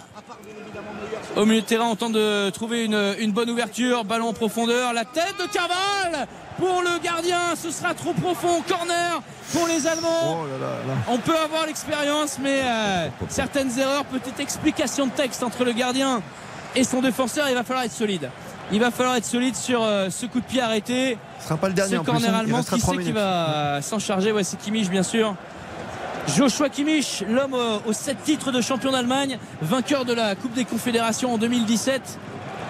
C'était un peu le symbole de la nouvelle génération après le titre mondial euh, des Allemands au Brésil en 2014. Joshua Kimmich, est excellent joueur, joueur complet, qui peut jouer à plusieurs postes et qui en plus tire les coups de pied arrêtés. Il a tiré tous les coups francs. Il n'a pas eu de, vraiment de réussite jusqu'ici. Incroyable de voir prendre son temps comme ça. euh, Ah oui. On dirait Ah, vraiment il que ce est- match nul hein, sert à tout le monde. Il laisse, euh, il laisse ses coéquipiers voilà, euh, reprendre un peu leurs esprits. Ça fait une minute pour, hein, euh, déjà. pour être lucide dans la surface de réparation. Il y a eu aussi un petit, euh, petit rappel à l'ordre du corps arbitral pour pas qu'il y, ait de- il y ait de contact forcément. C'est tiré encore une fois très proche de la ligne de but, mais ça passe au-dessus de tout le monde. Rudiger qui euh, voulait récupérer ce ballon, il préfère récupérer la touche. Qu'est-ce qui se passe dans la surface de Ah, réparation Ouais, Discussion. espagnol. Non, non, non, tout le monde est debout. Ouais, euh, L'arbitre qui, qui, qui vient le voir et qui lui dit écoute, si tu, si tu te relèves pas, en fait, on va, on va rajouter Ah, deux il y a un minutes de temps de additionnel. Bloc de Goretzka sur, euh, Oui. Pour une fois, Bousquet ne. Sergio Busquets. Il a fait un vrai vrai Il est innocent. Non, non, mais c'est vrai. Parce Ah oui. que Bousquet, c'est c'est le roi pour truquer, etc. Là, c'est réel. Là, il a pris. Là, il a pris un bloc basket. Ça pourrait écarter ses doigts comme ça pour voir si l'arbitre le voit, s'il peut ouvrir C'est les yeux. juste qu'il il- il fonce comme un bœuf pour essayer d'aller choper Rudiger et, et- et, euh, Goretzka qui est là, il, il, il va pas non plus. euh, se- se- se Mais c'est le but de la zone, c'est de faire des blocs. Oh, Mouziala, parfait. T'as jamais joué basket, toi Là, ça tombe Ah, bien, c'est derrière, c'est trop court. Et le latéral entrant là qui s'est fait manger. Sur ce coup-là, il s'était projeté sur euh, le joli geste encore une fois de Mouziala. En hauteur. Et il est un peu plus haut cette fois-ci. Allez, la passe en profondeur. C'est maintenant. C'est maintenant pour Ah, Leroy Sané. Leroy Sané qui élimine le gardien. Qui peut encore centrer derrière. C'est sorti par un défenseur magnifique. Magnifique, c'est. euh, C'est Emeric Laporte, exactement. Ouais, on te l'a qui, soufflé, va... je crois. hein. qui va sortir ce ballon sur la ligne de but. Leroy Sané qui avait euh, préféré éliminer le gardien que tenter le face-à-face. Ah, Il y avait moyen quand même, le petit ballon piqué. Ouais, derrière, c'est euh, c'est rétablir, le, rétablir le centre qui est difficile. Quand on s'est projeté à cette vitesse-là, il centre en taclant en fait. Et, et il ne le rétablit pas assez. C'est bien trop Il est éloigné sorti, le ballon euh, du joueur qui, euh, qui le visait. Bah, J'ai l'impression, oui, qu'il est sorti. ses limites. D'accord. Il euh, fait le krug, mais euh, ça ne marche pas. Nouveau corner. On n'a pas le, le décompte officiel des, reste des 30 minutes secondes. du temps 30 additionnel. Bon, Donc bah, c'est la dernière pour les Allemands. C'est tiré euh, près du poteau, magnifiquement capté par Unai Simon qui est sorti au milieu Oh, de tous les Allemands et qui enlace Rudiger. Ce sera la dernière image de ce match. Un partout entre l'Espagne et euh, l'Allemagne ce soir. Un résultat euh, qui ne fait absolument pas les affaires des Allemands au bord du précipice. Autant qu'au coup d'envoi finalement. Euh, Bien sûr, ils ont gagné leur premier point dans cette compétition, mais un point en deux matchs, c'est bien trop insuffisant. Et, euh, et je ne sais pas s'ils auront vraiment leur destin entre les, entre les mains euh, pour, euh, pour le dernier, dernière, dernière rencontre. Ah, vous allez me dire ça face, euh, face au Costa Rica. On rappelle les buteurs. Allez. Morata, 62e, un magnifique extérieur du pied euh, juste à l'entrée des 6 mètres sur un centre rater de Carvaral. Et c'est euh, Felkrug, Niklas Felkrug, joueur du Werder de Brême, qui a égalisé d'une frappe surpuissante sous la barre transversale de Simons en toute fin de match. Ça nous a offert un peu d'intensité. Ouais. Dans cette fin de rencontre. Tu restes avec nos débriefs, juste le classement. On rappelle que cet après-midi, le Costa Rica a battu le Japon 1-0. Le nul ce soir entre l'Espagne et l'Allemagne partout. Baptiste Durieux. Exactement, ce groupe E du coup s'organise de la manière suivante. L'Espagne est toujours leader avec 4 points, suivi du Japon et du Costa Rica, deuxième et troisième avec 3 points. L'Allemagne est toujours dernière euh, de ce groupe avec un seul point. Euh, tout est possible, tout est Bien envisageable. Euh, Pour l'Allemagne, euh, il faudrait qu'ils battent évidemment le Costa Rica, le prochain match, Déjà, troisième et dernier match. Euh, soyez un peu la, la différence de but et puis aussi que le Japon euh, euh, perde contre l'Espagne. Voilà, ce serait, ce serait idéal. Après, il faut compter sur effectivement le- l'envie des Espagnols de rester invaincus, de respecter effectivement cette dernière rencontre. Voilà. Mais ce but change tout. Ce but change tout parce que s'il n'avait pas marqué, si s'il fini. s'était incliné Quasi- ce soir, Quasi terminé. quasiment terminé. C'était une fait- histoire de mathématiques, mais c'était quasiment terminé. Là, ce petit but de, de Fulkrug a une importance immense. On y revient un instant avec nos spécialistes, nos experts, aux côtés de Karine Galli, Baptiste Durieux et bien sûr de François Menardo et Xavier Domergue, David Lortolari pour l'Allemagne et Mathias Valton pour l'Espagne. C'est juste après ça. RTL, on refait la Coupe du Monde. Christophe Paco, On refait la Coupe du Monde sur RTL. Je vous donne le programme, débrief complet évidemment de cette Espagne-Allemagne tant attendu. 0-0 à la mi-temps, un partout à la fin, le match nul qui arrange ou pas tout le monde. On en parle avec Oh vous non. les experts bien sûr. Et puis on va revenir sur les Bleus. Quelle équipe a- alignée de la part de Deschamps pour mercredi face à la Tunisie 16h, match que vous vivrez en direct en intégralité sur RTL. Hugo, avant de te laisser descendre, ta sensation dans, dans ce grand stade quand même où se joue la finale, c'est bien ça hein? J'ai la sensation que l'Espagne va être plus qu'un outsider dans cette euh, compétition, euh, qu'ils ont une très bonne cohésion d'équipe, un, jeu collectif euh, huilé, même si Pedri et, Gavi, qui sont les, deux petits jeunes dont on parle beaucoup, on, on les a pas vus faire trop de coups d'éclat, mais euh, bon, c'est l'huile euh, dans le moteur, on va dire. Mais Dani Olmo, par exemple, euh, même s'il a un style un peu particulier, m'a beaucoup impressionné, vraiment dynamiteur. Non, non, mais non, mais c'est voilà, c'est sa force. C'est pour ça qu'il est là. C'est que de la première à la dernière minute, le gars va aller percuter, percuter et percuter. Et voilà, avec une, euh, comment dire, une, une variété dans son jeu offensif. Il peut jouer ailier, il, il peut jouer au centre, il prend sa chance de loin, de près. Voilà, euh, très très bon joueur. Et puis avec des, des joueurs sur le banc. Voilà, c'est Morata ce soir qui fait la, la différence sur un, un geste technique de classe. Et rien à jouer dans ce groupe, évidemment, avant la dernière journée. L'Espagne, 4 points. Japon et Costa Rica, 3 points. Et l'Allemagne, 1 point, peut toujours se qualifier. On va faire une petite pause avant de retrouver David Lortolari pour l'Allemagne, pour l'Espagne, Mathias Valton, avec ce soir Karine Galli, Xavier Domergue, Baptiste Durieux et François Manardo. On revient sur le match, bien sûr. On refait la Coupe du Monde jusqu'à 23h. Et ensuite, on parlera des Bleus tous ensemble. Merci de nous être fidèles. À tout de suite. RTL, on refait la Coupe du Monde. Jusqu'à 23h, on refait la Coupe du Monde sur RTL. Présenté par Christophe Paco.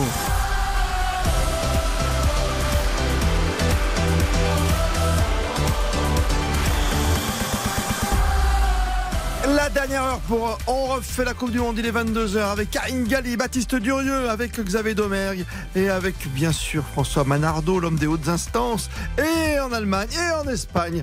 David Lortolari et Mathias Valton. On va revenir sur ce match nul qui arrange ou pas tout le monde, vous allez nous le dire, à une journée de la fin, avec ce score de 1 partout. Les Bleus se sont entraînés cet après-midi avec euh, d'un côté ceux qui avaient joué, s'entraînaient doucement, et puis les remplaçants, qu'on fait deux fois 25 minutes. Quelle tendance Euh, Qui doit jouer?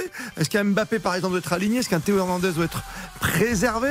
Qui sait Hugo Loris, c'est plus simple, on le sait quasiment. Même s'il y a un record derrière, ce sera logiquement Steve Mandanda qui sera dans les buts. Qu'en pensez-vous? Griezmann réinventé. Des Bleus en pleine progression, mais jusqu'où? Et puis on reviendra évidemment sur la performance tout à l'heure du Maroc, la déception belge et la Croatie. Pas mal du tout, ces petits Croates. De mémoire, je crois qu'on n'a pas été si mauvais que ça contre eux il y a 4 ans. Et heureusement. Même en 98, c'était dur. hein. On a eu un peu de réussite euh, il y a 4 ans quand même dans, dans ce match, je trouve. Match. Mais oui, ils avaient été bons et nous aussi. Bon, on en victoire au bout. Victoire au bout. Victoire au bout. Et deuxième étoile. Ça, c'est quand même pas mal. Une troisième, peut-être, qui sait. Il est 22h tous les soirs, c'est foot à partir de 20h sur RTL. Christophe Paco. On refait la Coupe du Monde sur RTL. Ah, plus que jamais, vous êtes bien chez nous. hein. On attendait ce match Espagne-Allemagne. Avant, on en parlait dans les coulisses. Moi, j'aime bien parler un peu des entrailles, de préparation, jouer un peu au foot avant. Karine Galli qui prépare ses courses, qui te dit qu'est-ce que je peux pour ramener à mon petit chien ce soir et tout. Oh, mon dodu. Ah ben voilà, votre dodu et tout. Alors que nous, on est là, quoi. On fait des défis, le défi de la chaise, le défi du ballon, avec, euh, avec un bouquin au milieu de, la, de la pièce. Le livre la, à la peur de voir mon café renversé par euh, ces messieurs. Non, qui sont très adroits, mais on sait jamais. C'est jamais. Un ballon sur une tasse de café, c'est pas bon. Ouais, ça peut arriver à tout moment. Et avant le match, donc on se disait que bon, si l'Allemagne perdait, c'était quasiment, il fallait des comptes d'apothicaire, mais c'était quasiment cuit. Que une belle victoire, ben, ça a relancé complètement le groupe. Et le match nul finalement, ça satisfait tout le monde ou pas, Karine Galli? Ah ben non.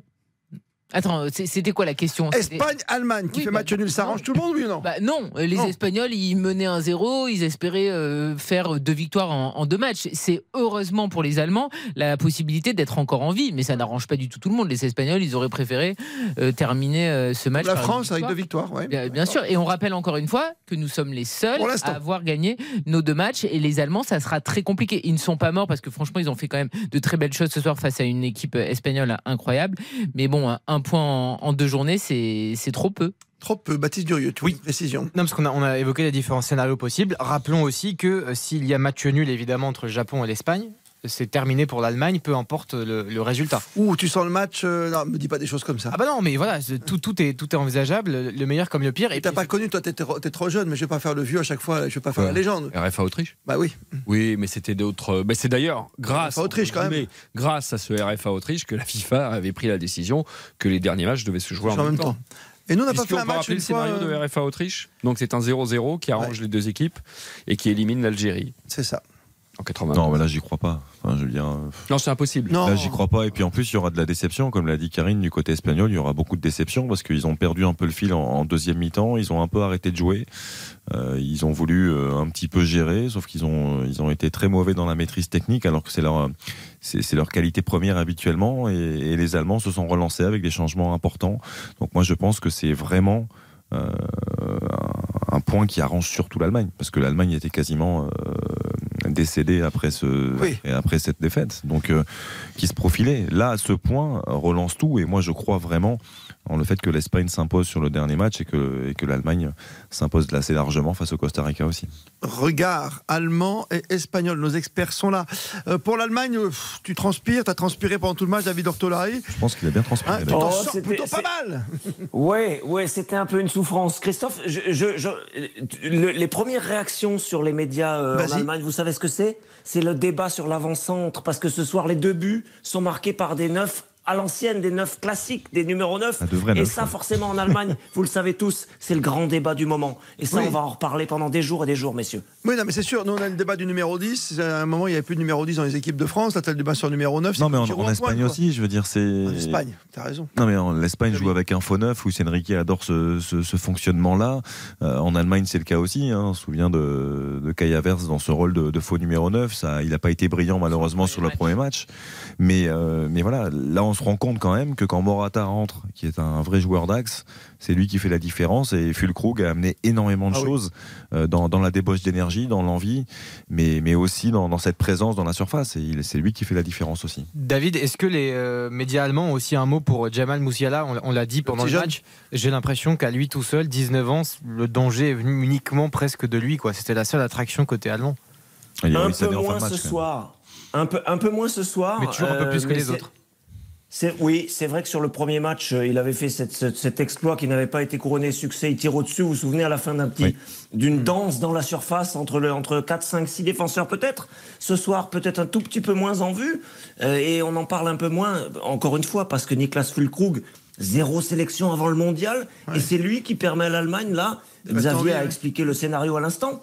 Si ça gagne contre le Costa Rica, si l'Espagne poursuit son chemin, eh bien l'Allemagne va se qualifier grâce à ce but d'un- homme de 29 ans, comme Horst Rubesch il y a plusieurs décennies. Horst Rubesch, 29 ans, oui. première sélection. C'est une belle oui, comparaison. mais hein. Non mais première sélection à 29 ans, et le gars est le sauveur ce soir, il marque un but d'avant-centre. Peut-être que c'est le début d'une histoire pour lui, il faut l'espérer. Ouais, mais Roubaix avait un autre pédigré. Et puis Roubaix est Oui, champion d'Europe en certain. 80 avant d'être euh, en 82 et de crucifier aussi un peu la France. Tu as raison. Euh, moi, une vrai, chose, si, si, euh, David, je sais pas ce que tu en penses, mais si Flick est pas trop têtu, euh, il doit reconduire Sané et Fulkrug pour le match contre le Costa Rica. Parce que il a quand même très Ouais, tardé par rapport à ses changements. C'est pas le football moderne, je te coupe François, mais c'est pas le football moderne de te garder comme ça en réserve. têtu. Des joueurs qui rentrent après l'heure de jeu, tu vois, avec ces cinq changements désormais. Tu joues d'une façon différente, non? Après, je pense que Leroy Sané. Hein, c'est pas pense- de faire rentrer Muller. Je pense hein. que David va le dire sans doute dans sa réponse, mais Leroy Sané était blessé euh, lors du premier match. Je pense qu'il pouvait peut-être peut-être pas débuter ce match-là, donc euh, il y a une chance sans Oui. doute de le retrouver titulaire sur le troisième. David? Oui, je pense que euh, c'était un, un des derniers recours, le roi Sané. C'est-à-dire que si Hansi Flick peut s'en passer, il est blessé là il y a quelques jours, euh, légèrement, mais c'est quand même une alerte évidemment. Son genou était bandé lors des derniers entraînements. On a fait très attention. C'est un dernier recours. S'il le fait entrer dans ce match-là, messieurs dames, c'est que euh, il y en a besoin. C'est qu'il y a besoin d'une étincelle. Il y a besoin de quelque chose. S'il avait pu s'en passer, le roi Sané serait resté dans le coton pour quelques jours de plus. Euh, c'est une étincelle nécessaire en ce moment dans cette Allemagne un peu souffreteuse en défense, bien sûr, tout le monde l'aura repéré.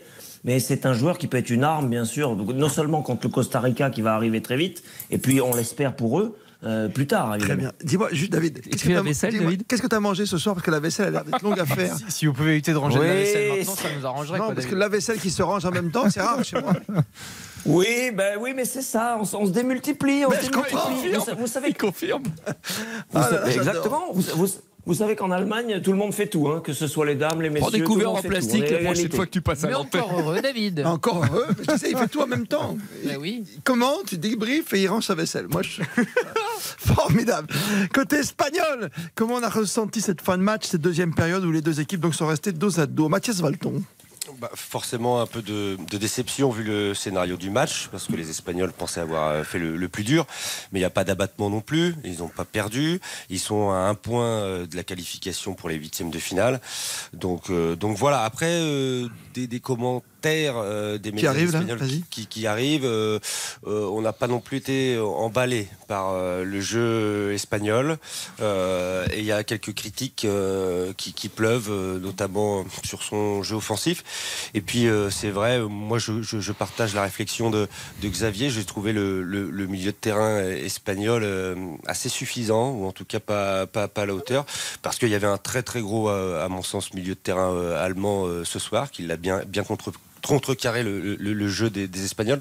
Mais j'ai trouvé que c'était une, ouais, une équipe d'Espagne euh, finalement euh, assez poussive, on va dire. Mmh. Et, et, et, derrière, moi, sur les relances, euh, ils m'ont fait assez peur. On a vu que Unai Simon, euh, comme, comme lors du dernier Euro, le jeu au pied, c'était pas sa qualité première. Après, c'est plus rassurant sur sa ligne. Mmh. Mais voilà, il y a un peu de fébrilité derrière aussi qui, voilà, qui pose question quand on voit arriver les, les plus grandes échéances. C'est ça, parce que le premier Surtout match. en deuxième mi-temps, quand même. Ouais, oui, période, exactement. Ouais. Karine Galli, quand tu vois la, le, le, match du Costa Rica, tu te dis, bon, ok, c'est l'Espagne flamboyante, mais ça veut rien dire, quoi. Ce soir, c'était le vrai test, quand même. Oui, oui, mais après, on l'avait dit après le premier match, on voulait voir le milieu de terrain espagnol, qui est un milieu qui est absolument euh, magnifique, et là, je parle plus pour Gavi et pour euh, Pedri, face à un milieu de terrain extrêmement euh, dense et extrêmement fort. On l'a vu ce soir, et c'est bien, en fait, de le voir dès la deuxième journée, parce que franchement, le milieu de terrain allemand, c'est ce qui se fait de mieux avec le milieu de terrain brésilien. Et effectivement, ils ont souffert, et on, se pouvait, on pouvait se, se, poser la question. Après, ils ont aussi des opportunités pour marquer le, le 2-0, donc c'est bien aussi d'arriver à se juger rapidement dans la compétition. Et après, Gavi et Pedri, ils ont été bousculés euh, ce soir. Ils vont aussi euh, apprendre. Ils sont jeunes. Oui. Et euh, tu as Gundogan, Goretzka, Kimmich face à, face à toi. Il n'y a que le Brésil qui a mieux. Oui, et en plus, ton prochain match, c'est un match euh, qui comptera pas pour du beurre, mais il faudra prendre ce petit point, il faudra jouer sérieusement et tu et pourras non, faire des changements la aussi. Victoire. Oui, oui, non, mais un point, t'es qualifié. Oui. On est d'accord. Pourquoi tu vas absolument faire sortir les Allemands on veut non. les deux en huitième. Tu te rends compte comment on a tremblé côté allemand, François Un milieu de terrain magnifique mais magnifiquement joueur. Et effectivement, quand ils ont une adversité aussi rugueuse que celle des Allemands, surtout que la rentrée de Coquet, pour moi, elle n'a servi strictement à rien, à la place de Gavi, je crois. Et, et ces jeunes joueurs, ils doivent aussi apprendre, dans ce moment-là, à, jouer, à faire des possessions longues, qu'ils ont réussi très très peu à faire. Ils ont déjoué complètement en deuxième période, et c'est mérité. Après, pour moi, il y a une vraie interrogation par rapport à ça. Euh, le manque d'impact aussi au milieu de terrain, parce que Pedri, Gavi sont de formidables joueurs de football, mais quand, il, quand, on commence à rentrer dans le défi physique, surtout quand on a Kimmich, Goretzka et Gundogan en face, c'est quand même compliqué. Mm. Euh, et il y a une question, Mathias, que j'aimerais te poser, c'est quand même Rodri. C'est-à-dire que c'est le deuxième match de suite où on voit Rodri, qui est un formidable milieu de terrain, peut-être l'un des meilleurs aujourd'hui euh, sur la scène européenne et voire même sur la scène mondiale, qui joue en défense centrale aux côtés d'Emeric Laporte, alors qu'habituellement c'est Pau Torres qui, qui occupe ce rôle-là. C'est un vrai choix, Mathias. Mais on peut s'interroger justement par rapport à l'importance qu'a Rodri habituellement dans le cœur du jeu. Oui, je suis entièrement d'accord avec toi, Xavier. D'autant que Busquets n'a plus cette capacité-là, euh, je pense. Mais Busquets, euh, Luis Enrique n'y touchera pas. C'est une certitude. C'est son capitaine, c'est son relais. Et puis il aime surtout euh, sa qualité première, c'est qui est celle de, de la relance, qui est sa clairvoyance dans, dans le jeu. Euh, mais après, pourquoi ne pas essayer Effectivement, quand il y a un défi physique plus important au milieu, euh, de mettre même une, une, une, paire comme il a déjà fait Luis Enrique hein, sur certains matchs. Rodri, euh, Busquets, parce que là on aurait un petit peu plus de, poids. Euh, donc c'est une vraie réflexion à mener. Tu as raison. Euh, je suis pas certain que Luis Enrique euh, change son, son, système parce que non. là, même, même si on dit qu'il a été en difficulté, l'Espagne était quand même euh, tout près, euh, tout près de l'emporter ce soir. Donc, mais il y, y, a un problème avec Pau Torres, Mathias? Parce ben, qu'il comptait beaucoup sur lui quand même. Ouais, D'autant que c'était la charnière avec avec Émeric Laporte. Souvenez-vous lors du dernier Euro, qui avait plutôt ouais. bien fonctionné. Moi, je pense que c'est euh, surtout un problème que ce soit euh, de gaucher.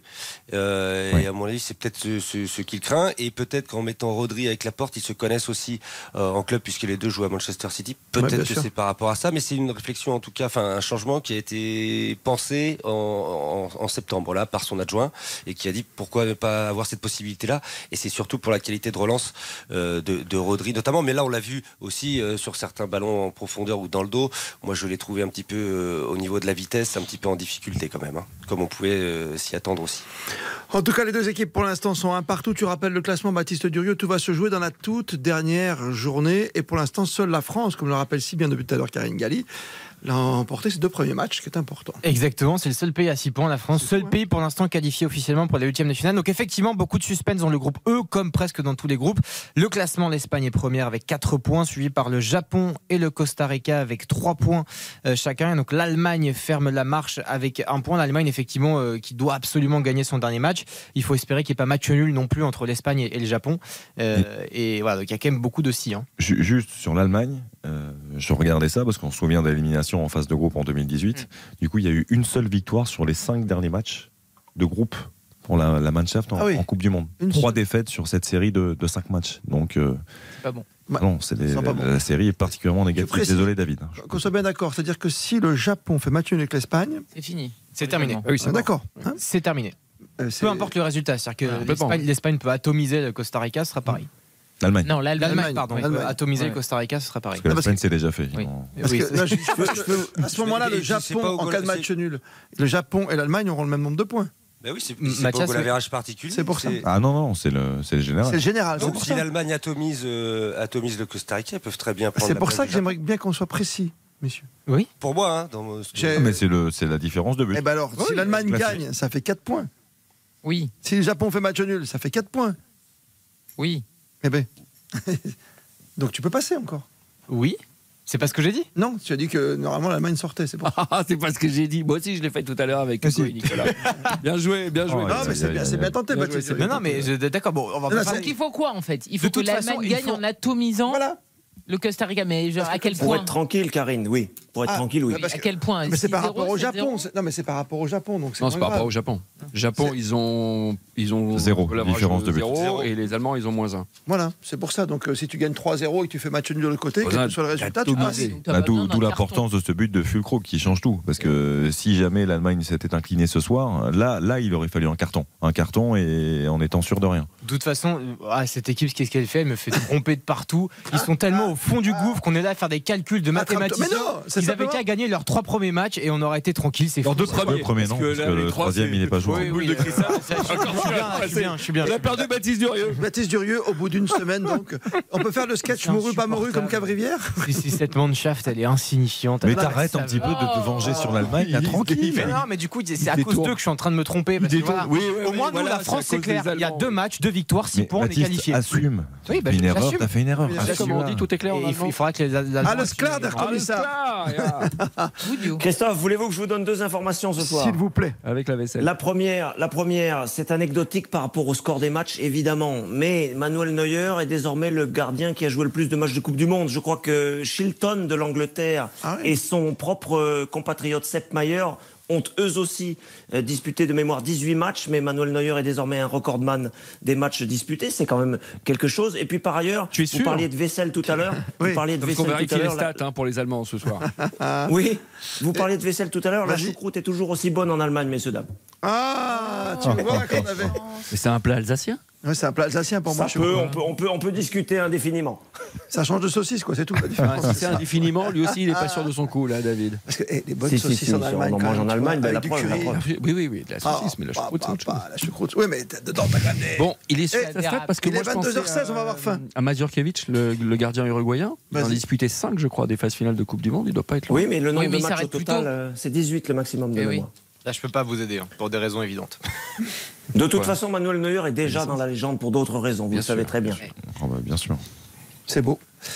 Donc je rappelais tout à l'heure simplement, on est parti là-dessus pour vous dire que la différence de but est générale. Voilà, pour le Donc on attendra la troisième journée, j'ai envie de vous dire. Et l'Allemagne, ils ont la merde. Voilà. Tu fais Dire bien des de choses Mais Comment tu parles comment je parle? Je a suis pas habitué, excuse-moi Baptiste. Pardon, il y a- a, a d'autres choses à des heures de grande écoute qui sont dites sur cette antenne. Oui, mais l'impression c'est d'avoir pas la choqué même chose. l'audimat là. Moi, pour moi, oui, mais c'est pas la même chose. D'accord. D'abord, tu te trompes, en plus, tu utilises des gros mots. Ça va mal. À troisième, tu sais que tu sors. hein. C'est vrai? Ah, mais t'as trois, trois fautes.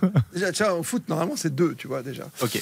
Allez, merci à nos deux voix espagnoles et allemandes. hein. Merci, messieurs. Merci. Suspense vous vivrez ces C'était en tout cas le match le plus euh, alléchant qu'on a vu depuis l'ouverture de la Coupe du Monde. Et on s'en doutait avant, et on n'a pas été déçus. On n'a pas été déçus. Merci Parce- messieurs. parce Il a manqué d'efficacité des deux côtés, Oui. mais quand même, ça allait à 10 000. Il y a eu des occasions.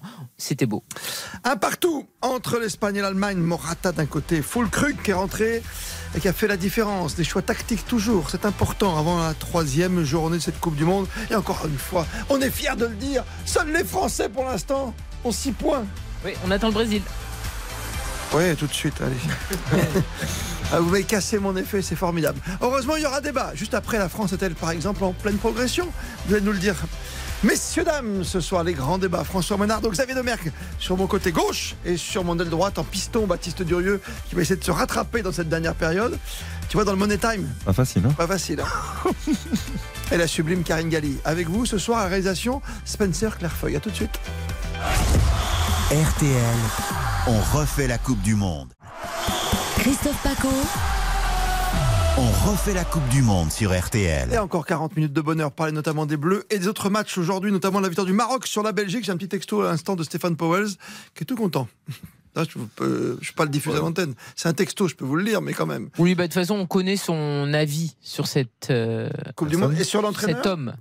Ouais, Roberto ouais. Martinez, il veut se le faire depuis des années. Donc là, c'est vrai que vu c'est les vrai. résultats. Et là, il y a- Bravo le Maroc. Il y a une on bonne raison. Que le Maroc euh, l'a emporté face à la Belgique avec beaucoup d'entrain, c'est vrai, d'envie. La meilleure performance, pardon Christophe, la meilleure performance, si on est d'accord là-dessus, d'un pays africain engagé dans cette Coupe du Monde depuis le début. Depuis le début, le suis que le résultat, dans le contenu. Franchement, les Marocains, ils ont été plus que séduisants. Non, mais c'est pas- Premier match, c'était bien, mais il manquait. Sénégal a gagné. mais Ouais. le Mais non, non, mais tu vois, Non, non, mais euh, le- de toute façon, le Maroc a une très belle équipe. Premier match, ils avaient été bons défensivement, mais ils avaient manqué euh, de d'occasions devant. Et là, ils ont été bons devant, derrière. Il n'y a rien à dire. Les 4 points en deux matchs, c'est logique. Moi, personnellement, je, je trouve que cette défense centrale, Ah ouais. c'est la meilleure Hmm. depuis le début de la Coupe du Monde.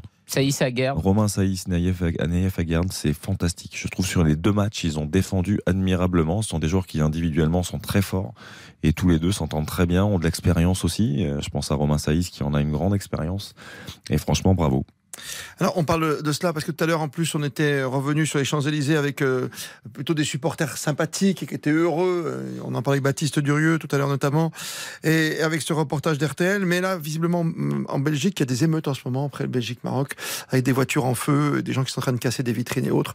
C'est ça aussi l'autre côté du foot, quoi. Ça vient déjà maintenant, quoi. C'est qu'un match de foot, c'est qu'en plus qu'un match de poule. Euh, voilà. Après, il y a des problèmes d'ethnie, visiblement entre la Belgique et le Maroc, c'est très compliqué ce soir. Et je pense qu'on en reparlera demain matin aussi, ou encore euh, d'ici peut-être 23 heures. Mais ça a l'air d'être, euh, voilà, malheureusement, d'être un, peu tragique avec des, vélos, des, motos qui sont brûlés un peu partout dans les rues de Bruxelles en ce moment. Euh, après ce match-là, cette défaite du, du Belgique face, de la Belgique face au Maroc 2 à 0. Dans notre match de groupe pour essayer le sport, la Croatie a battu le Canada 4 buts à 1. À noter le premier but pour le Canada en Coupe du Monde. Et je vous rappelle donc l'Espagne-Allemagne, un partout. Dans le même temps, le Costa Rica est allé gagner, est allé gagner, a gagné face au Japon 1 à 0. C'est important dans ce groupe ô combien serré.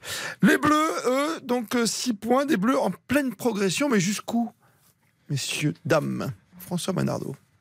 Euh, Jusque-là, je trouve que c'est pas mal du tout. 100 matchs de préparation, avec euh, un effectif qui a été euh, touché par ces euh, forfaits, et pas des moindres. Donc 100 matchs de préparation avec euh, ces, ces joueurs cadres, euh, pas seulement Karim Benzema, mais Nkoukou, et puis Kimpembe aussi qui aurait dû être dans, dans le coup, justement. Ouais. Je trouve que c'est pas mal du tout. Ça peut monter en puissance, à l'image d'un Dembélé, qui fait feu de tout bois. Et euh, je suis résolument optimiste. Résolument. Ah oui, oui, complètement. Oui, ou logiquement. Si on se gargarise en disant qu'on est la première équipe qualifiée en attendant de voir ce que le Brésil va faire demain, ben, c'est pas non plus que le fait du hasard. Et c'est c'est une équipe où tous les signaux sont au vert. Pourtant, elle était mal née, cette équipe, on est d'accord au début. Elle est, justement. Bah, elle je pense que ça, ça a joué. Oui, euh, Karine, ça a joué dans le fait qu'en en plus de ça, euh, l'esprit club qu'a su insuffler Didier Deschamps se vérifie et euh, s'améliore par rapport aux coups durs qui l'ont touché. Je vais t'aller faire un lapsus avec Karine euh, Gali Benzema, tu vois Non, Non. non, ils sont différents. non. non, non, c'est pour ça. Non, mais c'est vrai que cette équipe, elle est née finalement sur, là, sur le terrain, sur la pelouse. Oui, il y avait de l'inquiétude avant de commencer la compétition et c'était une inquiétude logique vu que les derniers résultats étaient quand même assez irréguliers et que Didier Deschamps a tout changé juste avant sa liste en nous disant bon finalement la défense à 3 ou à 5 on l'abandonne, on revient à une défense à 4 et en plus il fallait intégrer le forfait de Benzema et sur les deux matchs il y a beaucoup de choses qui sont positives. Moi je voyais pas du tout les Bleus faire deux matchs avec euh, deux victoires. Il y a eu euh, des prestations collectives et ça c'est important. Et évidemment il y a toujours un Monsieur Plus qui marquera des buts mais il faut que collectivement tu sois bon et on a été bon. On a su réagir aussi. L'Australie, tu prends le but et tu perds un homme. Ça peut être la soirée fiasco et puis finalement Au y a, premier euh, comme très souvent avec les Bleus, une réaction et il y a eu une victoire. Et face aux Danois qui nous ont euh, euh, offert une plus belle opposition, on n'a pas paniqué. Non. Voilà, on a euh, subi l'égalisation assez rapidement, mais on ne s'est pas inquiété et on a été fort collectivement. Et honnêtement, il y a quand même des points euh, satisfaisants. Après, il faudra attendre. Voilà, je le rappelle, ce qu'on a vu ce soir face à, à l'Espagne et l'Allemagne, en termes de qualité, on n'a pas eu une adversité. Tu penses comme qu'on est loin de ça, de, de ce niveau de jeu? Non, quand même pas. Bah, il y a quand On même euh, collectivement ce que fait l'Espagne, on l'a pas encore fait. Ce que peut faire l'Allemagne par moment, on l'a pas encore fait, mais ça veut rien dire. Je veux dire, le premier match de l'Euro France-Allemagne, les Allemands sont très bons. Victoire de la France 1-0. Voilà. Donc on Oui, oui. attendra, mais en tout cas, tout est positif. Et en plus, ça permet de travailler avec beaucoup de sérénité. Et ça, c'est important pour un groupe. Belle marge de progression, on est d'accord, Xavier Domergue? Ah oui, complètement, complètement, parce que moi, je j'ai été très surpris de, de toutes les certitudes effectivement qu'on a après deux matchs, parce que c'est vrai, on a des certitudes dans le jeu. L'équipe de. France en avait, ouais, c'est rapide, mais l'équipe de France ces dernières semaines et ces derniers mois en avait de moins en moins, Euh, aussi bien individuellement que collectivement. Il y avait des changements de système, on sentait que même Didier Deschamps tâtonnait un petit peu, on savait plus trop. C'est bien de pouvoir s'adapter hein, en cours de match, jouer à trois défenseurs centraux, de passer à quatre, mais on n'avait plus aucune certitude. Et ça, c'était inquiétant. Alors effectivement, ce groupe est, est né euh, tardivement, mais ce groupe est bien né, moi je trouve, parce que ce qu'ils sont en train de faire là, avec euh, très peu de préparation pour euh, pour ce mondial-là, avec des des états physiques aussi un peu disparates, euh, des joueurs bah, qui avaient beaucoup joué, d'autres beaucoup moins. Je trouve que là, ce 4-2-3-1 est clair, ou le 4-3-3 sur les phases défensives avec l'apport de Griezmann. Je trouve que on sait où on va et on monte en puissance. À l'image de, de Varane qui a retrouvé aussi un peu de temps de jeu, 74 minutes, c'est pas anodin. Euh, moi, je trouve le milieu de terrain très performant avec Griezmann dans ce rôle de, de relayeur qui aide beaucoup. Mais Chouameni, Rabiot, euh, bravo, même si Chouameni a un rôle un petit peu plus dans l'ombre là, avec dans, dans ce schéma-là, dans cette réorganisation. Mais Rabiot euh, Mais affiche un niveau de jeu euh, extraordinaire, quoi. Mais sur la lignée de ce qu'il faisait avec la Juve hein, Ouais, sur les, dernières technique, semaines. Voilà, moi je suis, euh, je suis très agréable- agréablement surpris de ce que je vois de l'équipe de France et je pense que ça ne fait que, que commencer. J'ai l'impression que ça monte en puissance. Griezmann, c'est la boîte noire du jeu de l'équipe de France. Ah oui. J'allais venir dans ma question suivante, quand le fait de. Il se réinvente finalement, Griezmann? Il a toujours un peu non, été en parce qu'avec l'Atlético de Madrid, il est aussi dans ce registre-là. Hmm. Mais je parle de boîte noire du jeu de l'équipe de France. Euh, Karine l'avait dit aussi euh, avant dans l'émission. Il a, il a les clés. C'est le baromètre quand il faut défendre. C'est le baromètre sur les transitions aussi. Il passe décisive encore comme hier soir. Il faut le prendre, le mettre euh, sous cloche et puis plus le toucher. Sous cloche. Alors, on a des stats euh, sur les kilomètres parcourus, c'est Griezmann qui court le plus? Ah non, Non, c'est pas Rabiot. Griezmann. C'est Et non. Effectivement, Adrien Rabiot. Mais non. Et, et Eh ouais. quand on regarde certains chiffres, c'est assez intéressant. Par contre, Griezmann, c'est le joueur qui exécute le plus de pression défensive. T'as les kilomètres là? Qui fait le plus de pressing en équipe de France. Et je vais vous le dire dans un instant. Euh, Ah, j'aimerais bien. Mais en tout cas, Griezmann, il a, il a ça. C'est-à-dire que c'est le joueur qui presse le plus et qui fait le plus de pression défensive sur, sur l'adversaire. Et donc, ça, effectivement, c'est c'est tout à fait Et notable. Griezmann, juste au passage, on, on l'a dit un petit peu tout à l'heure, mais 26e passe décisive en équipe de France. dit, ouais, même quelque chose C'est de. brillé, c'est Non mais c'est impressionnant, c'est-à-dire qu'il a travaillé, il a eu de l'activité, mais il a eu aussi eu cette justesse en fin de match pour aller trouver ce centre parfait au deuxième poteau pour Kylian Mbappé. Et dur, justement, qu'entre Kiki et Grisou, ça passait pas le courant. Mais Non. ça, c'est ce qu'on raconte, hein, monsieur Manardo. C'est vrai. Ça, c'est ce qu'on raconte et c'est vrai. C'est vrai, d'accord, ok. On l'a raconté hier soir aussi sur cette antenne. Bien sûr. Euh, les joueurs intelligents savent Oui. parfois mettre leur C'est pas si côté. simple non plus. Souviens-toi de Thierry Henry Zidane. C'est jamais simple, mais moi je l'ai vécu même dans le vestiaire avec des joueurs avec qui les Bleus, pas forcément, et puis quand il fallait jouer dans l'intérêt supérieur de l'équipe de France, Tu crois à mais ça tu mets ton quoi l'intérêt supérieur de l'équipe Ouais, de France Non, mais l'intérêt moi. supérieur de l'équipe de France incarné par les joueurs, oui, ça j'y crois, oui. Bah, Griezmann, il veut quoi? Il veut gagner une deuxième Coupe du Monde. Tu vas pas la gagner seul. Mm. Voilà, et Vraiment, il si sait très foot, bien euh, euh, que effectivement, il avait le lead en 2016. C'était lui, euh, le joueur qui euh, était mis dans les meilleures dispositions et on construisait autour et ça, ça s'est fait en cours de compétition. Après, il y a eu 2018 avec l'émergence de Kylian Mbappé et là, on a bien compris. Kylian Mbappé, c'est le monsieur plus. Les déclarations de Deschamps, elles sont Bien sûr. très claires. Et Griezmann, il est intelligent. Ce qu'il veut, lui, c'est une deuxième étoile. Il a compris que son rôle avait évolué. C'est plus la star de l'équipe. 2021, ça a été un raté pour beaucoup de joueurs. Là, l'idée, c'est d'être bon collectivement et que ton monsieur plus, il brille et que tu le fasses briller. Et il brille vraiment bien. Pour l'instant, quelle belle étoile. Kylian Mbappé. Les kilomètres parcourus, vas-y. Alors, on est à 12 km en moyenne euh, sur les, les deux premiers matchs, du coup, pour Adrien Rabiot, qui Énorme. est effectivement celui 12 qui court le plus au sein de, de l'équipe de France. Euh, une autre stat pour Rabiot qui n'est pas euh, à négliger, c'est également le joueur qui réalise le plus grand nombre de sprints. On pourrait penser spontanément à un Théo Hernandez, à un Kylian Mbappé, des joueurs qui sont plus offensifs, qui prennent euh, les couloirs d'Embélé, évidemment. euh, Ça comme ça, les sprints. et les sprints, effectivement, c'est le joueur qui fait le plus de sprints. Il y a des chiffres vraiment intéressants. Le joueur qu'on qu'on cherche le plus, à qui on adresse le plus de passes, c'est Kylian Mbappé. Donc, euh, Ah, c'est pas Griezmann non plus pour orienter C'est pas. Griezmann non plus.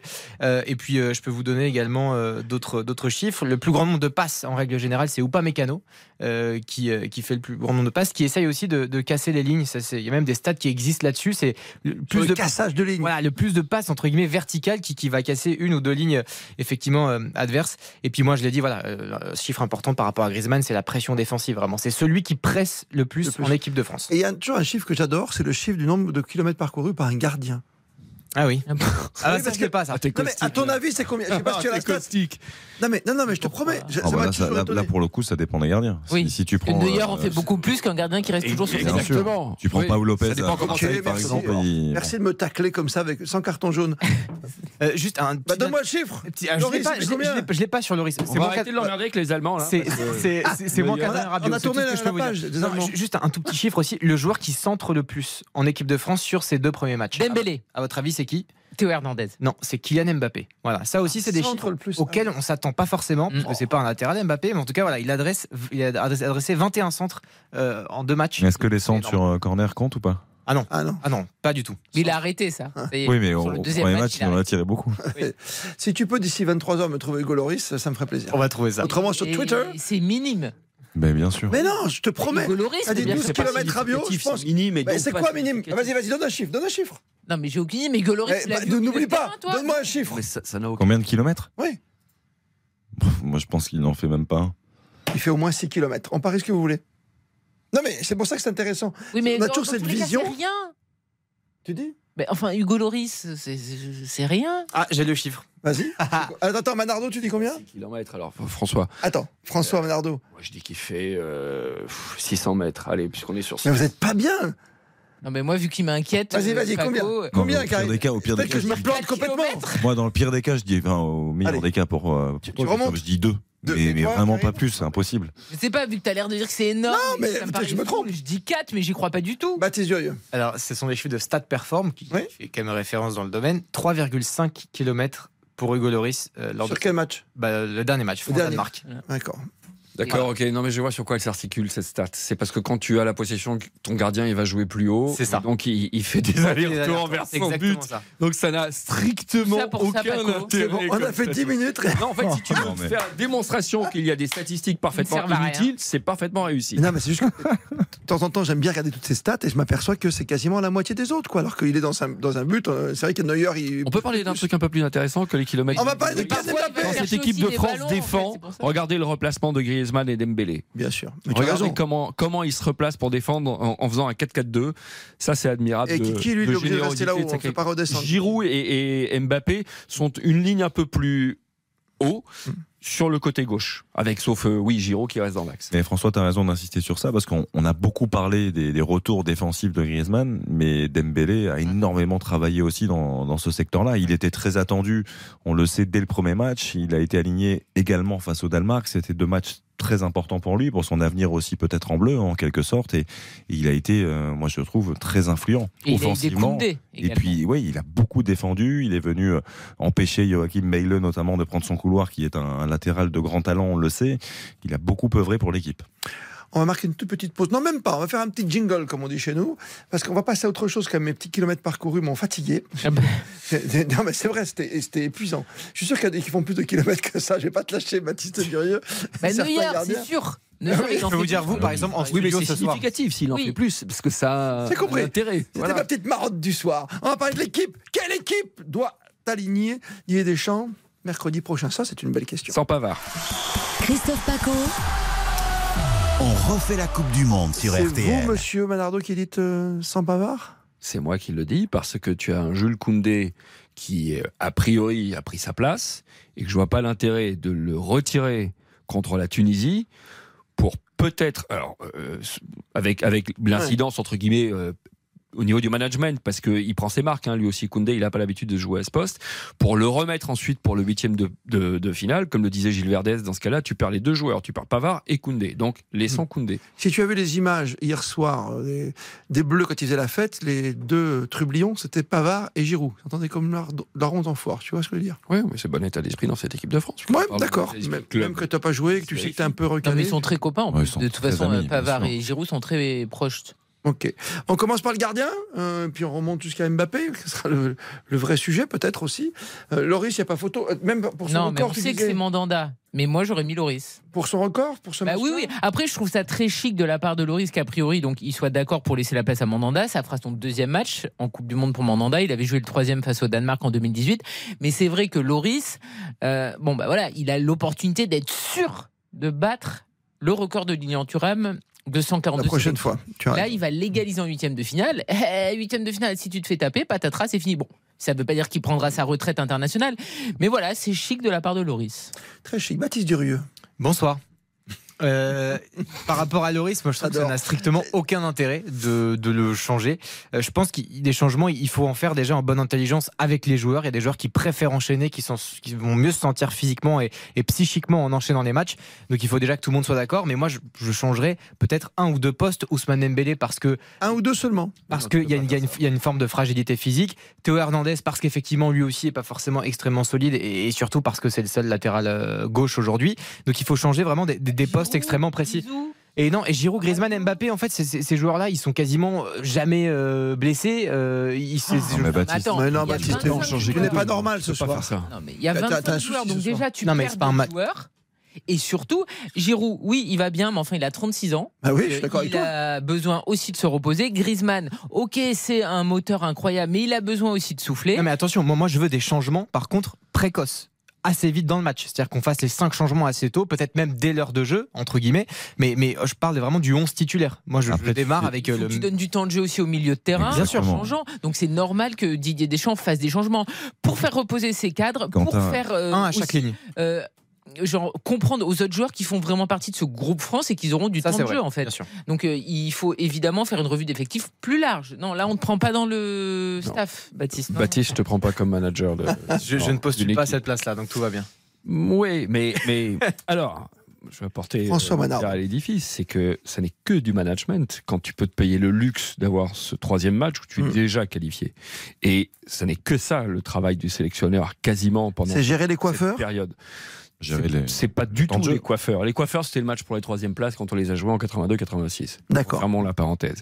Ce qu'ils doivent faire, c'est donner la possibilité à ces remplaçants d'aller titiller justement ces titulaires.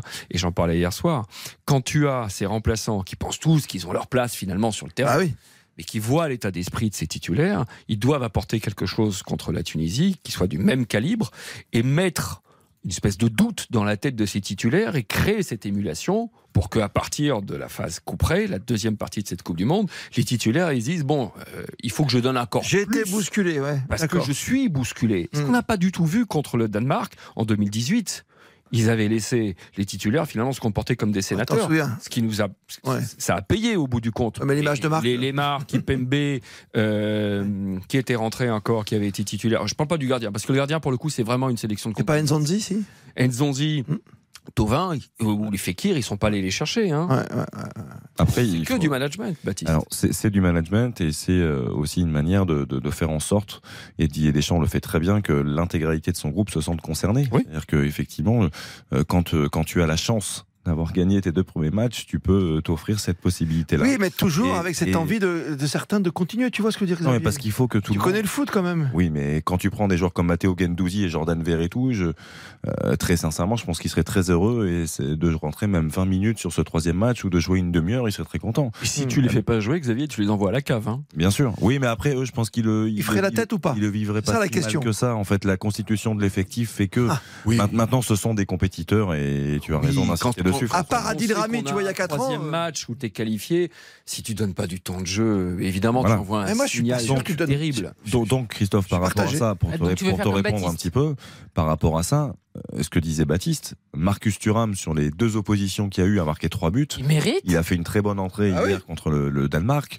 Donc pour moi, ça me paraît évident de, de l'aligner à la pointe de l'attaque de l'équipe de France sur ce troisième match contre la Tunisie. Tu l'as dit, Giroud, quand même, il faut qu'il compte ses minutes. Non, mais tu as c'est raison. surtout qu'en fait, il peut. Il y a deux matchs où on a gagné et globalement on a été bon Mm. collectivement. Il peut évidemment au cours de cette compétition avoir des joueurs qui soient en manque de réussite. Donc il faut que le remplaçant, il ait déjà quand même un petit peu des repères, un petit peu de confiance. Si Giroud, il est nullissime en huitième de finale, ou si Dembélé, il est nullissime en huitième de finale, bah, il Ou faut blessé. que comment ou blessé, il faut que comment et Marcus Thuram, ils aient un petit peu de bagage avant d'entrer en jeu et avant de Là, ça y est, ils l'ont eu. la- Ils ont joué tous les deux. Mais c'est pas suffisant. Non, mais ils vont Bon, avoir enfin, davantage, justement.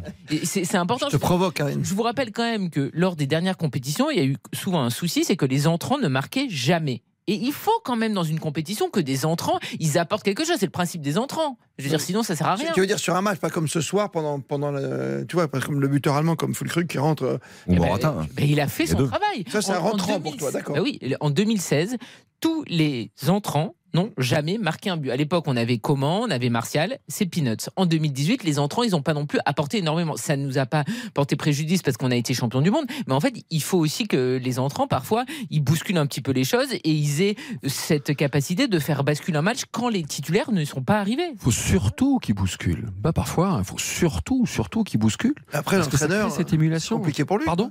L'entraîneur, comment il fait après Non, c'est pas compliqué. Tu leur rajoutes encore mais un non, souci. Mais non, c'est pas compliqué parce que un entraîneur surtout qui a la franchise d'un Didier Deschamps avec son groupe, il a annoncé la couleur depuis le début. Il sait très bien qu'il va dire à Gendouzi, écoute, euh, dans le meilleur des cas, euh, tu vas avoir quelques minutes de jeu. Donc là, il y a cette opportunité.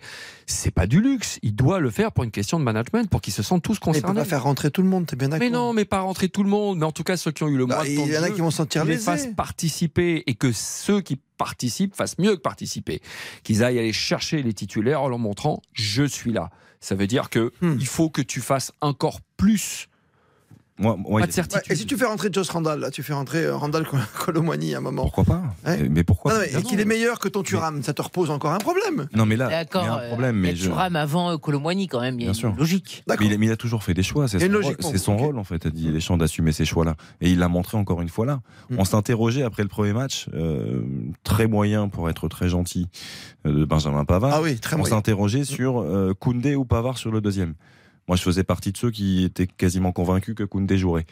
Oui. Mais après, beaucoup disaient Ah bon? euh, que s'il ne mettait pas Pavard, il le perdrait durant pour tout le reste de la compétition. Pas faux. Ben, en fait, Benjamin Pavard, ça fait quand même plusieurs mois euh, qu'il cherchait une solution euh, palliative, entre guillemets, parce que non mais c'est vrai, parce qu'il a cherché Jonathan Klaus, euh, Léo Dubois qui n'a pas été au rendez-vous, il y a Fernand Mendy qui l'a essayé à droite, il y a plein de joueurs qu'il a essayé pour essayer de trouver une solution justement pour venir titiller Benjamin Pavard qui était un petit peu trop installé dans ce rôle-là. Aujourd'hui, Koundé et Pavard sont deux défenseurs centraux qui dépannent au poste de latéral, mais Koundé a fait meilleure impression depuis le début de cette Coupe du Monde. Donc, moi, ça m'intéresse de savoir Et sur ce troisième match qui est-ce qui va jouer? Je pense que Koundé va de nouveau logique, oui. débuter Et dans si ce tu- rôle-là. Même s'il n'y a pas Dembélé devant, avec qui, là, tu vois, si, si tu, tu laisses Coman ou. Ben justement, enfin, Oui, Coman, il sait aussi défendre. Et puis attends, Koundé, il doit Koundé, aussi faire monde, euh, son hein. travail. Je veux dire, Koundé ne doit pas être bon que s'il a Dembélé devant. Exactement. Il doit être Forcément. au rendez-vous. Forcément. Alors justement, donc euh, si, on, si on se fait la petite équipe tranquille ensemble, euh, le seul qui peut être euh, préservé, parce que Varane va certainement jouer un petit Il faut. Il lui faut du temps de jeu. D'accord C'est à gauche, quoi, c'est Théo. Ah non, non, non. Ah oui, à gauche, oui, d'accord. Non, parce que tu mets la même charnière centrale pour le coup. tu, veux, tu veux faire rentrer ça Tu laisses ou pas, ou pas Mécano? Ouais. Il, Ah, parce qu'il voilà, faut Je pense qu'en revanche, pour la question de management dont on a parlé, il faut que tu mettes quelqu'un d'autre. Moi, je trouve qu'ils ont besoin d'automatisme. Ils ont très peu joué ensemble. Ok. C'est tout Il n'y en a pas personne pour Théo Hernandez, parce que c'est le seul spécialiste du poste et que c'est toujours un luxe d'avoir un très bon latéral. Tu vas lui faire je- faire un troisième match à Théo, quoi. Mais après, je le, ouais, troisième match, oui. Après, je le vois pas mettre, euh, mettre Camavinga. Eduardo Camavinga dans Ah, ce rôle-là. Et même s'il a joué dans ce rôle-là à l'entraînement, il occupe cette possibilité-là. Parce qu'aujourd'hui, il y en a pas 50. Ah, parce Si que se blesse, au moins, tu vient prévois avoir quelque un chose. problème. Mais oui, non, moi, je pense que Théo va, va enchaîner. Après, en défense, je, ce que je disais un peu tout à l'heure, et François et Karine l'ont dit aussi, Varane, je pense qu'il a besoin de rythme encore. T'es obligé de le mettre avec Upamecano. Euh, bah, Upamecano, je suis pas sûr. Je pense que Konaté, Kona- Konaté peut rentrer peut-être dans le ou Saliba, offrir un petit peu de temps de jeu les premières minutes à Saliba, qui n'avait pas été décevant, loin de là, même bien au contraire sur les, les matchs et les rassemblements avant euh, ce mondial.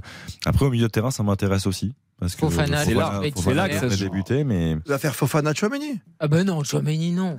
Fofana, Ah, il va débuter. Ça, c'est quasi sûr parce que c'était le premier entrant à chaque fois au milieu. Alors tu fais comment? Tu, tu fais rentrer qui au milieu, toi? Bah après, ça dépend. Il va choisir entre Gendouzi, entre Verretou. Gendouzi, je pense qu'il tient la corde. Je- je- Gendouzi, je pense un Gendouzi, oui. peu d'avance oui, sur. Que- question si euh, vous êtes sélectionneur des Bleus et que Mm. Chouameni vient vous voir demain en disant euh, moi je veux jouer euh, ce troisième match Fofana. j'ai besoin d'enchaîner Mm. j'ai besoin d'être titulaire Euh, si Mbappé vous dit ça si Griezmann vous dit ça Attends, attends, ça dépend de qui, qui te parle. T'as dit Chouameni, t'as pas dit Mbappé. non mais bon d'accord bon, bon, non mais on va pas Ah, faire c'est on va, différent. on va pas Ah bah si, individualiser différent. le truc à chaque fois C'est différent, mon pépé. non mais si un joueur vous dit ça qu'est-ce que vous faites dans votre logique de groupe et de faire participer tout le monde? Ah, moi, je suis le patron.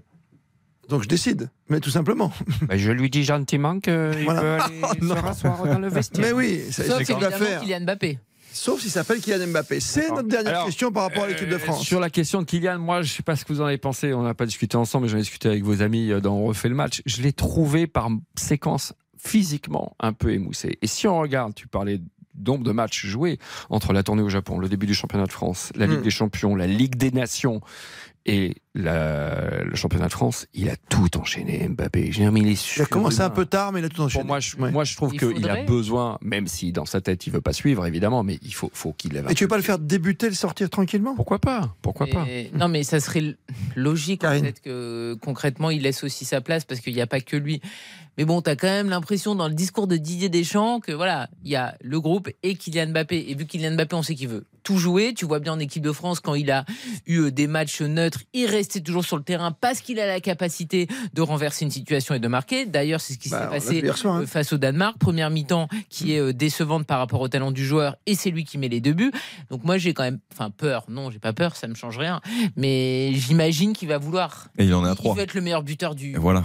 du mondial. Il est à trois buts. veut exploser les stats.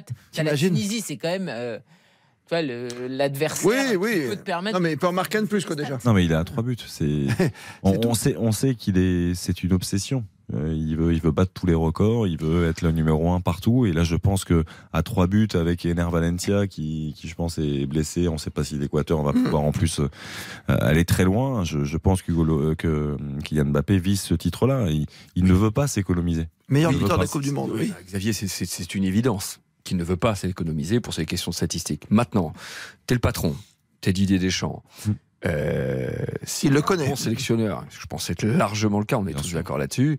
C'est l'intérêt supérieur de l'équipe de France qui doit passer avant l'ego Et donc statistique. Mais Tu le alors, mets au frais. fais, soit tu le fais débuter, oui, puis tu lui dis qu'il va jouer euh, 45 minutes ou 50 et puis tu sors, soit il est remplaçant et tu le fais rentrer en, en cours de match. Après, c'est l'avis du, du Toubib aussi des Bleus de dire voilà, et il est un peu émoussé. Toi, tu l'avais émoussé.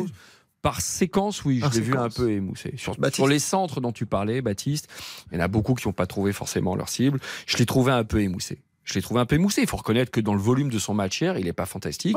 Il est très réaliste. Il est Et c'est pas un match coup près, effectivement. Oui, Baptiste Durieux. Non, mais je, je pense qu'il n'est pas encore euh, à 100%. Mbappé, il peut donner encore beaucoup, euh, vraiment plus. Mais moi, je pense qu'il n'y a pas de débat. Mbappé sera titulaire. Je pense que Griezmann sera titulaire. Je pense que Giroud, effectivement, euh, ira sur le banc et, et ce sera euh, Marcus Thuram. Euh, je pense que ce sera Coman à la place de Dembélé. Mais je pense Ça pas qu'il y aura Ça fait 11 trois cha- changements. Ça fait trois changements? Oui, oui, après il y aura Fofana qui sera titulaire potentiellement à la place de Chouameni. Moi je vois Rabiot par exemple continuer, qui est en pleine bourre, qui a un rythme absolument fantastique depuis le début de saison. Donc euh, tu préserves tu, gardes- et tu fais jouer Rabiot qui, Non, mais qui après, court, qui court le plus. Non, mais après, on n'est pas, au, on n'est Hmm. pas au cœur du groupe, on n'est pas dans le groupe, on sait pas ce qui se passe. Comme l'a dit François, Didier Deschamps, il parle avec tout le monde. Je veux dire, si physiquement euh, ils se sentent bien, ils ont envie d'enchaîner, ils peuvent enchaîner, il va pas non plus tout changer. Il n'est pas question aujourd'hui, avec cette équipe-là, tu as quand même euh, un repère qui, enfin des repères qui sont euh, bah, assez incertains. C'est deux matchs, hein, simplement. Donc deux matchs. euh, tu, tu peux pas non plus te permettre de faire complètement tout tour- tourner ton Ce équipe. ne sera pas six changements, c'est ça, Karine. Voilà, tu peux en faire certains, par, tu peux faire Bah, des petites touches par-ci par-là, mais tout changer, Ça ça, sera pas six changements, ça dépend. Si Grisou saute, Giroud saute, euh, Dembélé saute, Chouameni saute, Rabiot. euh, Rabiot saute, on Ou pas Mécano. Hernandez Ou pas euh, Mécano. Saute, on en est déjà à 6. Ou pas Mécano, tu l'as compté Oui, mais moi ou pas Mécano, je l'aurais mis. Alors après, on Bon, pour regarder les automatismes avec, avec Ouais, ouais, parce que moi, la défense, pour l'instant, euh, on n'a aucune garantie. Voilà. Ça s'est Ah, bien c'est une équipe qui se construit sur le, sur tas, encore une fois. Mais hein, euh, j'attends une adversité toujours plus relevée. Et puis je vous rappelle, Coupa Mécano, évidemment, on a un discours positif parce qu'il nous avait beaucoup inquiété lors de ses premières capes en bleu. Sauf que hier, s'il y a 1-1 ou s'il y a 2-1 pour les Danois, eh ben, tu relèves avant tout que sur le but, il est quand même pas euh, au duel. Ouais. Donc là, on dit qu'il a été bon, oui, mais en fait, euh, si le score est différent, t'as pas la même lecture. Il est 22h50. On refait la Coupe du Monde. Christophe Paco sur RTL. Et au fait, messieurs, dames, on oublie tout. Il n'y a pas d'histoire Benzema. Les jeunes ont pris le pouvoir. Tout ça, on oublie. D'accord. Non, Je vois, mais- que, je vois que tout le monde se prononce et se mouille. Mais non, non, non. Moi, c'est un vrai débat ou question un faux débat infamante. Pour Faux moi, débat. euh, voilà, je vais Tu pas dis, François continuer. J'ai trouvé que cette question était infamante. Infamante. C'est pour ça que je te reprends. Ben, je vais pas en rajouter. Je trouve que c'est un débat totalement stérile, euh, médiocre, quant à savoir si le fait de l'absence de Karim Benzema euh, satisfait ou satisferait euh, certains égaux boursouflés au sein de cette équipe de France. Hmm, Même du côté des jeunes, cette ambiance.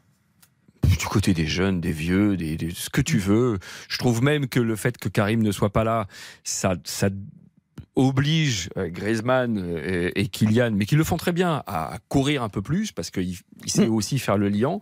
Parce que Giroud est un joueur axial, donc euh, il va pas bouger autant, il va pas avoir de kilomètres, puisqu'on a fait cette stat ce soir, euh, autant que. Et pour les gardiens, la moyenne sur le dernier mondial, c'est 4 km. Merci, tu as vraiment tu, tu en mets une pièce dans le box. Non, non, non, mais, mais voilà, pour moi, il n'y a, pas de- y a pas de débat là-dessus. Il n'y a pas de débat. C'est infamant, vous êtes tous d'accord Ok. Non, mais pour moi, il y a. Enfin, Domergue. Non, non, mais. Et pour moi, effectivement, l'équipe de France aurait été euh, bien meilleure avec Karim Benzema. Benzema n'est pas là. Euh, ce groupe-là, euh, j'ai pas envie de dire on va en- peut-être en sortir grandi parce qu'on peut pas euh, se Mm. satisfaire de l'absence de, de Benzema, mais ça peut euh, inhiber certains joueurs sa présence. Ouais, ouais, il y a la le, fait, Ballon le d'Or, fait il qu'il- y a- le fait qu'il soit pas là, moi je parle même pas des égaux, hein, je parle des jeunes. Le fait qu'il soit pas là, mais ça responsabilise aussi un petit peu les autres et ça leur donne envie peut-être de- de- de- d'être encore plus concernés. Mais tu vois, c'est presque un plus pour l'équipe de France actuelle. Non, je, Non, je dirais pas, pas que c'est un plus parce que la perte de Benzema, ça peut pas être un plus. Mais après, ce qui est sûr, c'est que voilà, depuis deux mois, on ne parlait que. J'exagère un peu, mais de Karim Benzema parce qu'il a eu son ballon son d'or retour. qui était mérité et parce qu'il y avait justement ce psychodrame. Est-ce que tu es apte, est-ce que t'es pas apte, etc. Et donc finalement, Kylian Mbappé, on n'en parlait plus. Kylian Mbappé, il aime dans la lumière, il aime être le sauveur. Et là, on n'en parlait plus et il s'est préparé euh, dans son coin. On a bien vu qu'il refusait euh, de parler aux journalistes alors que ça fait deux fois qu'il a été élu euh, meilleur joueur euh, du match.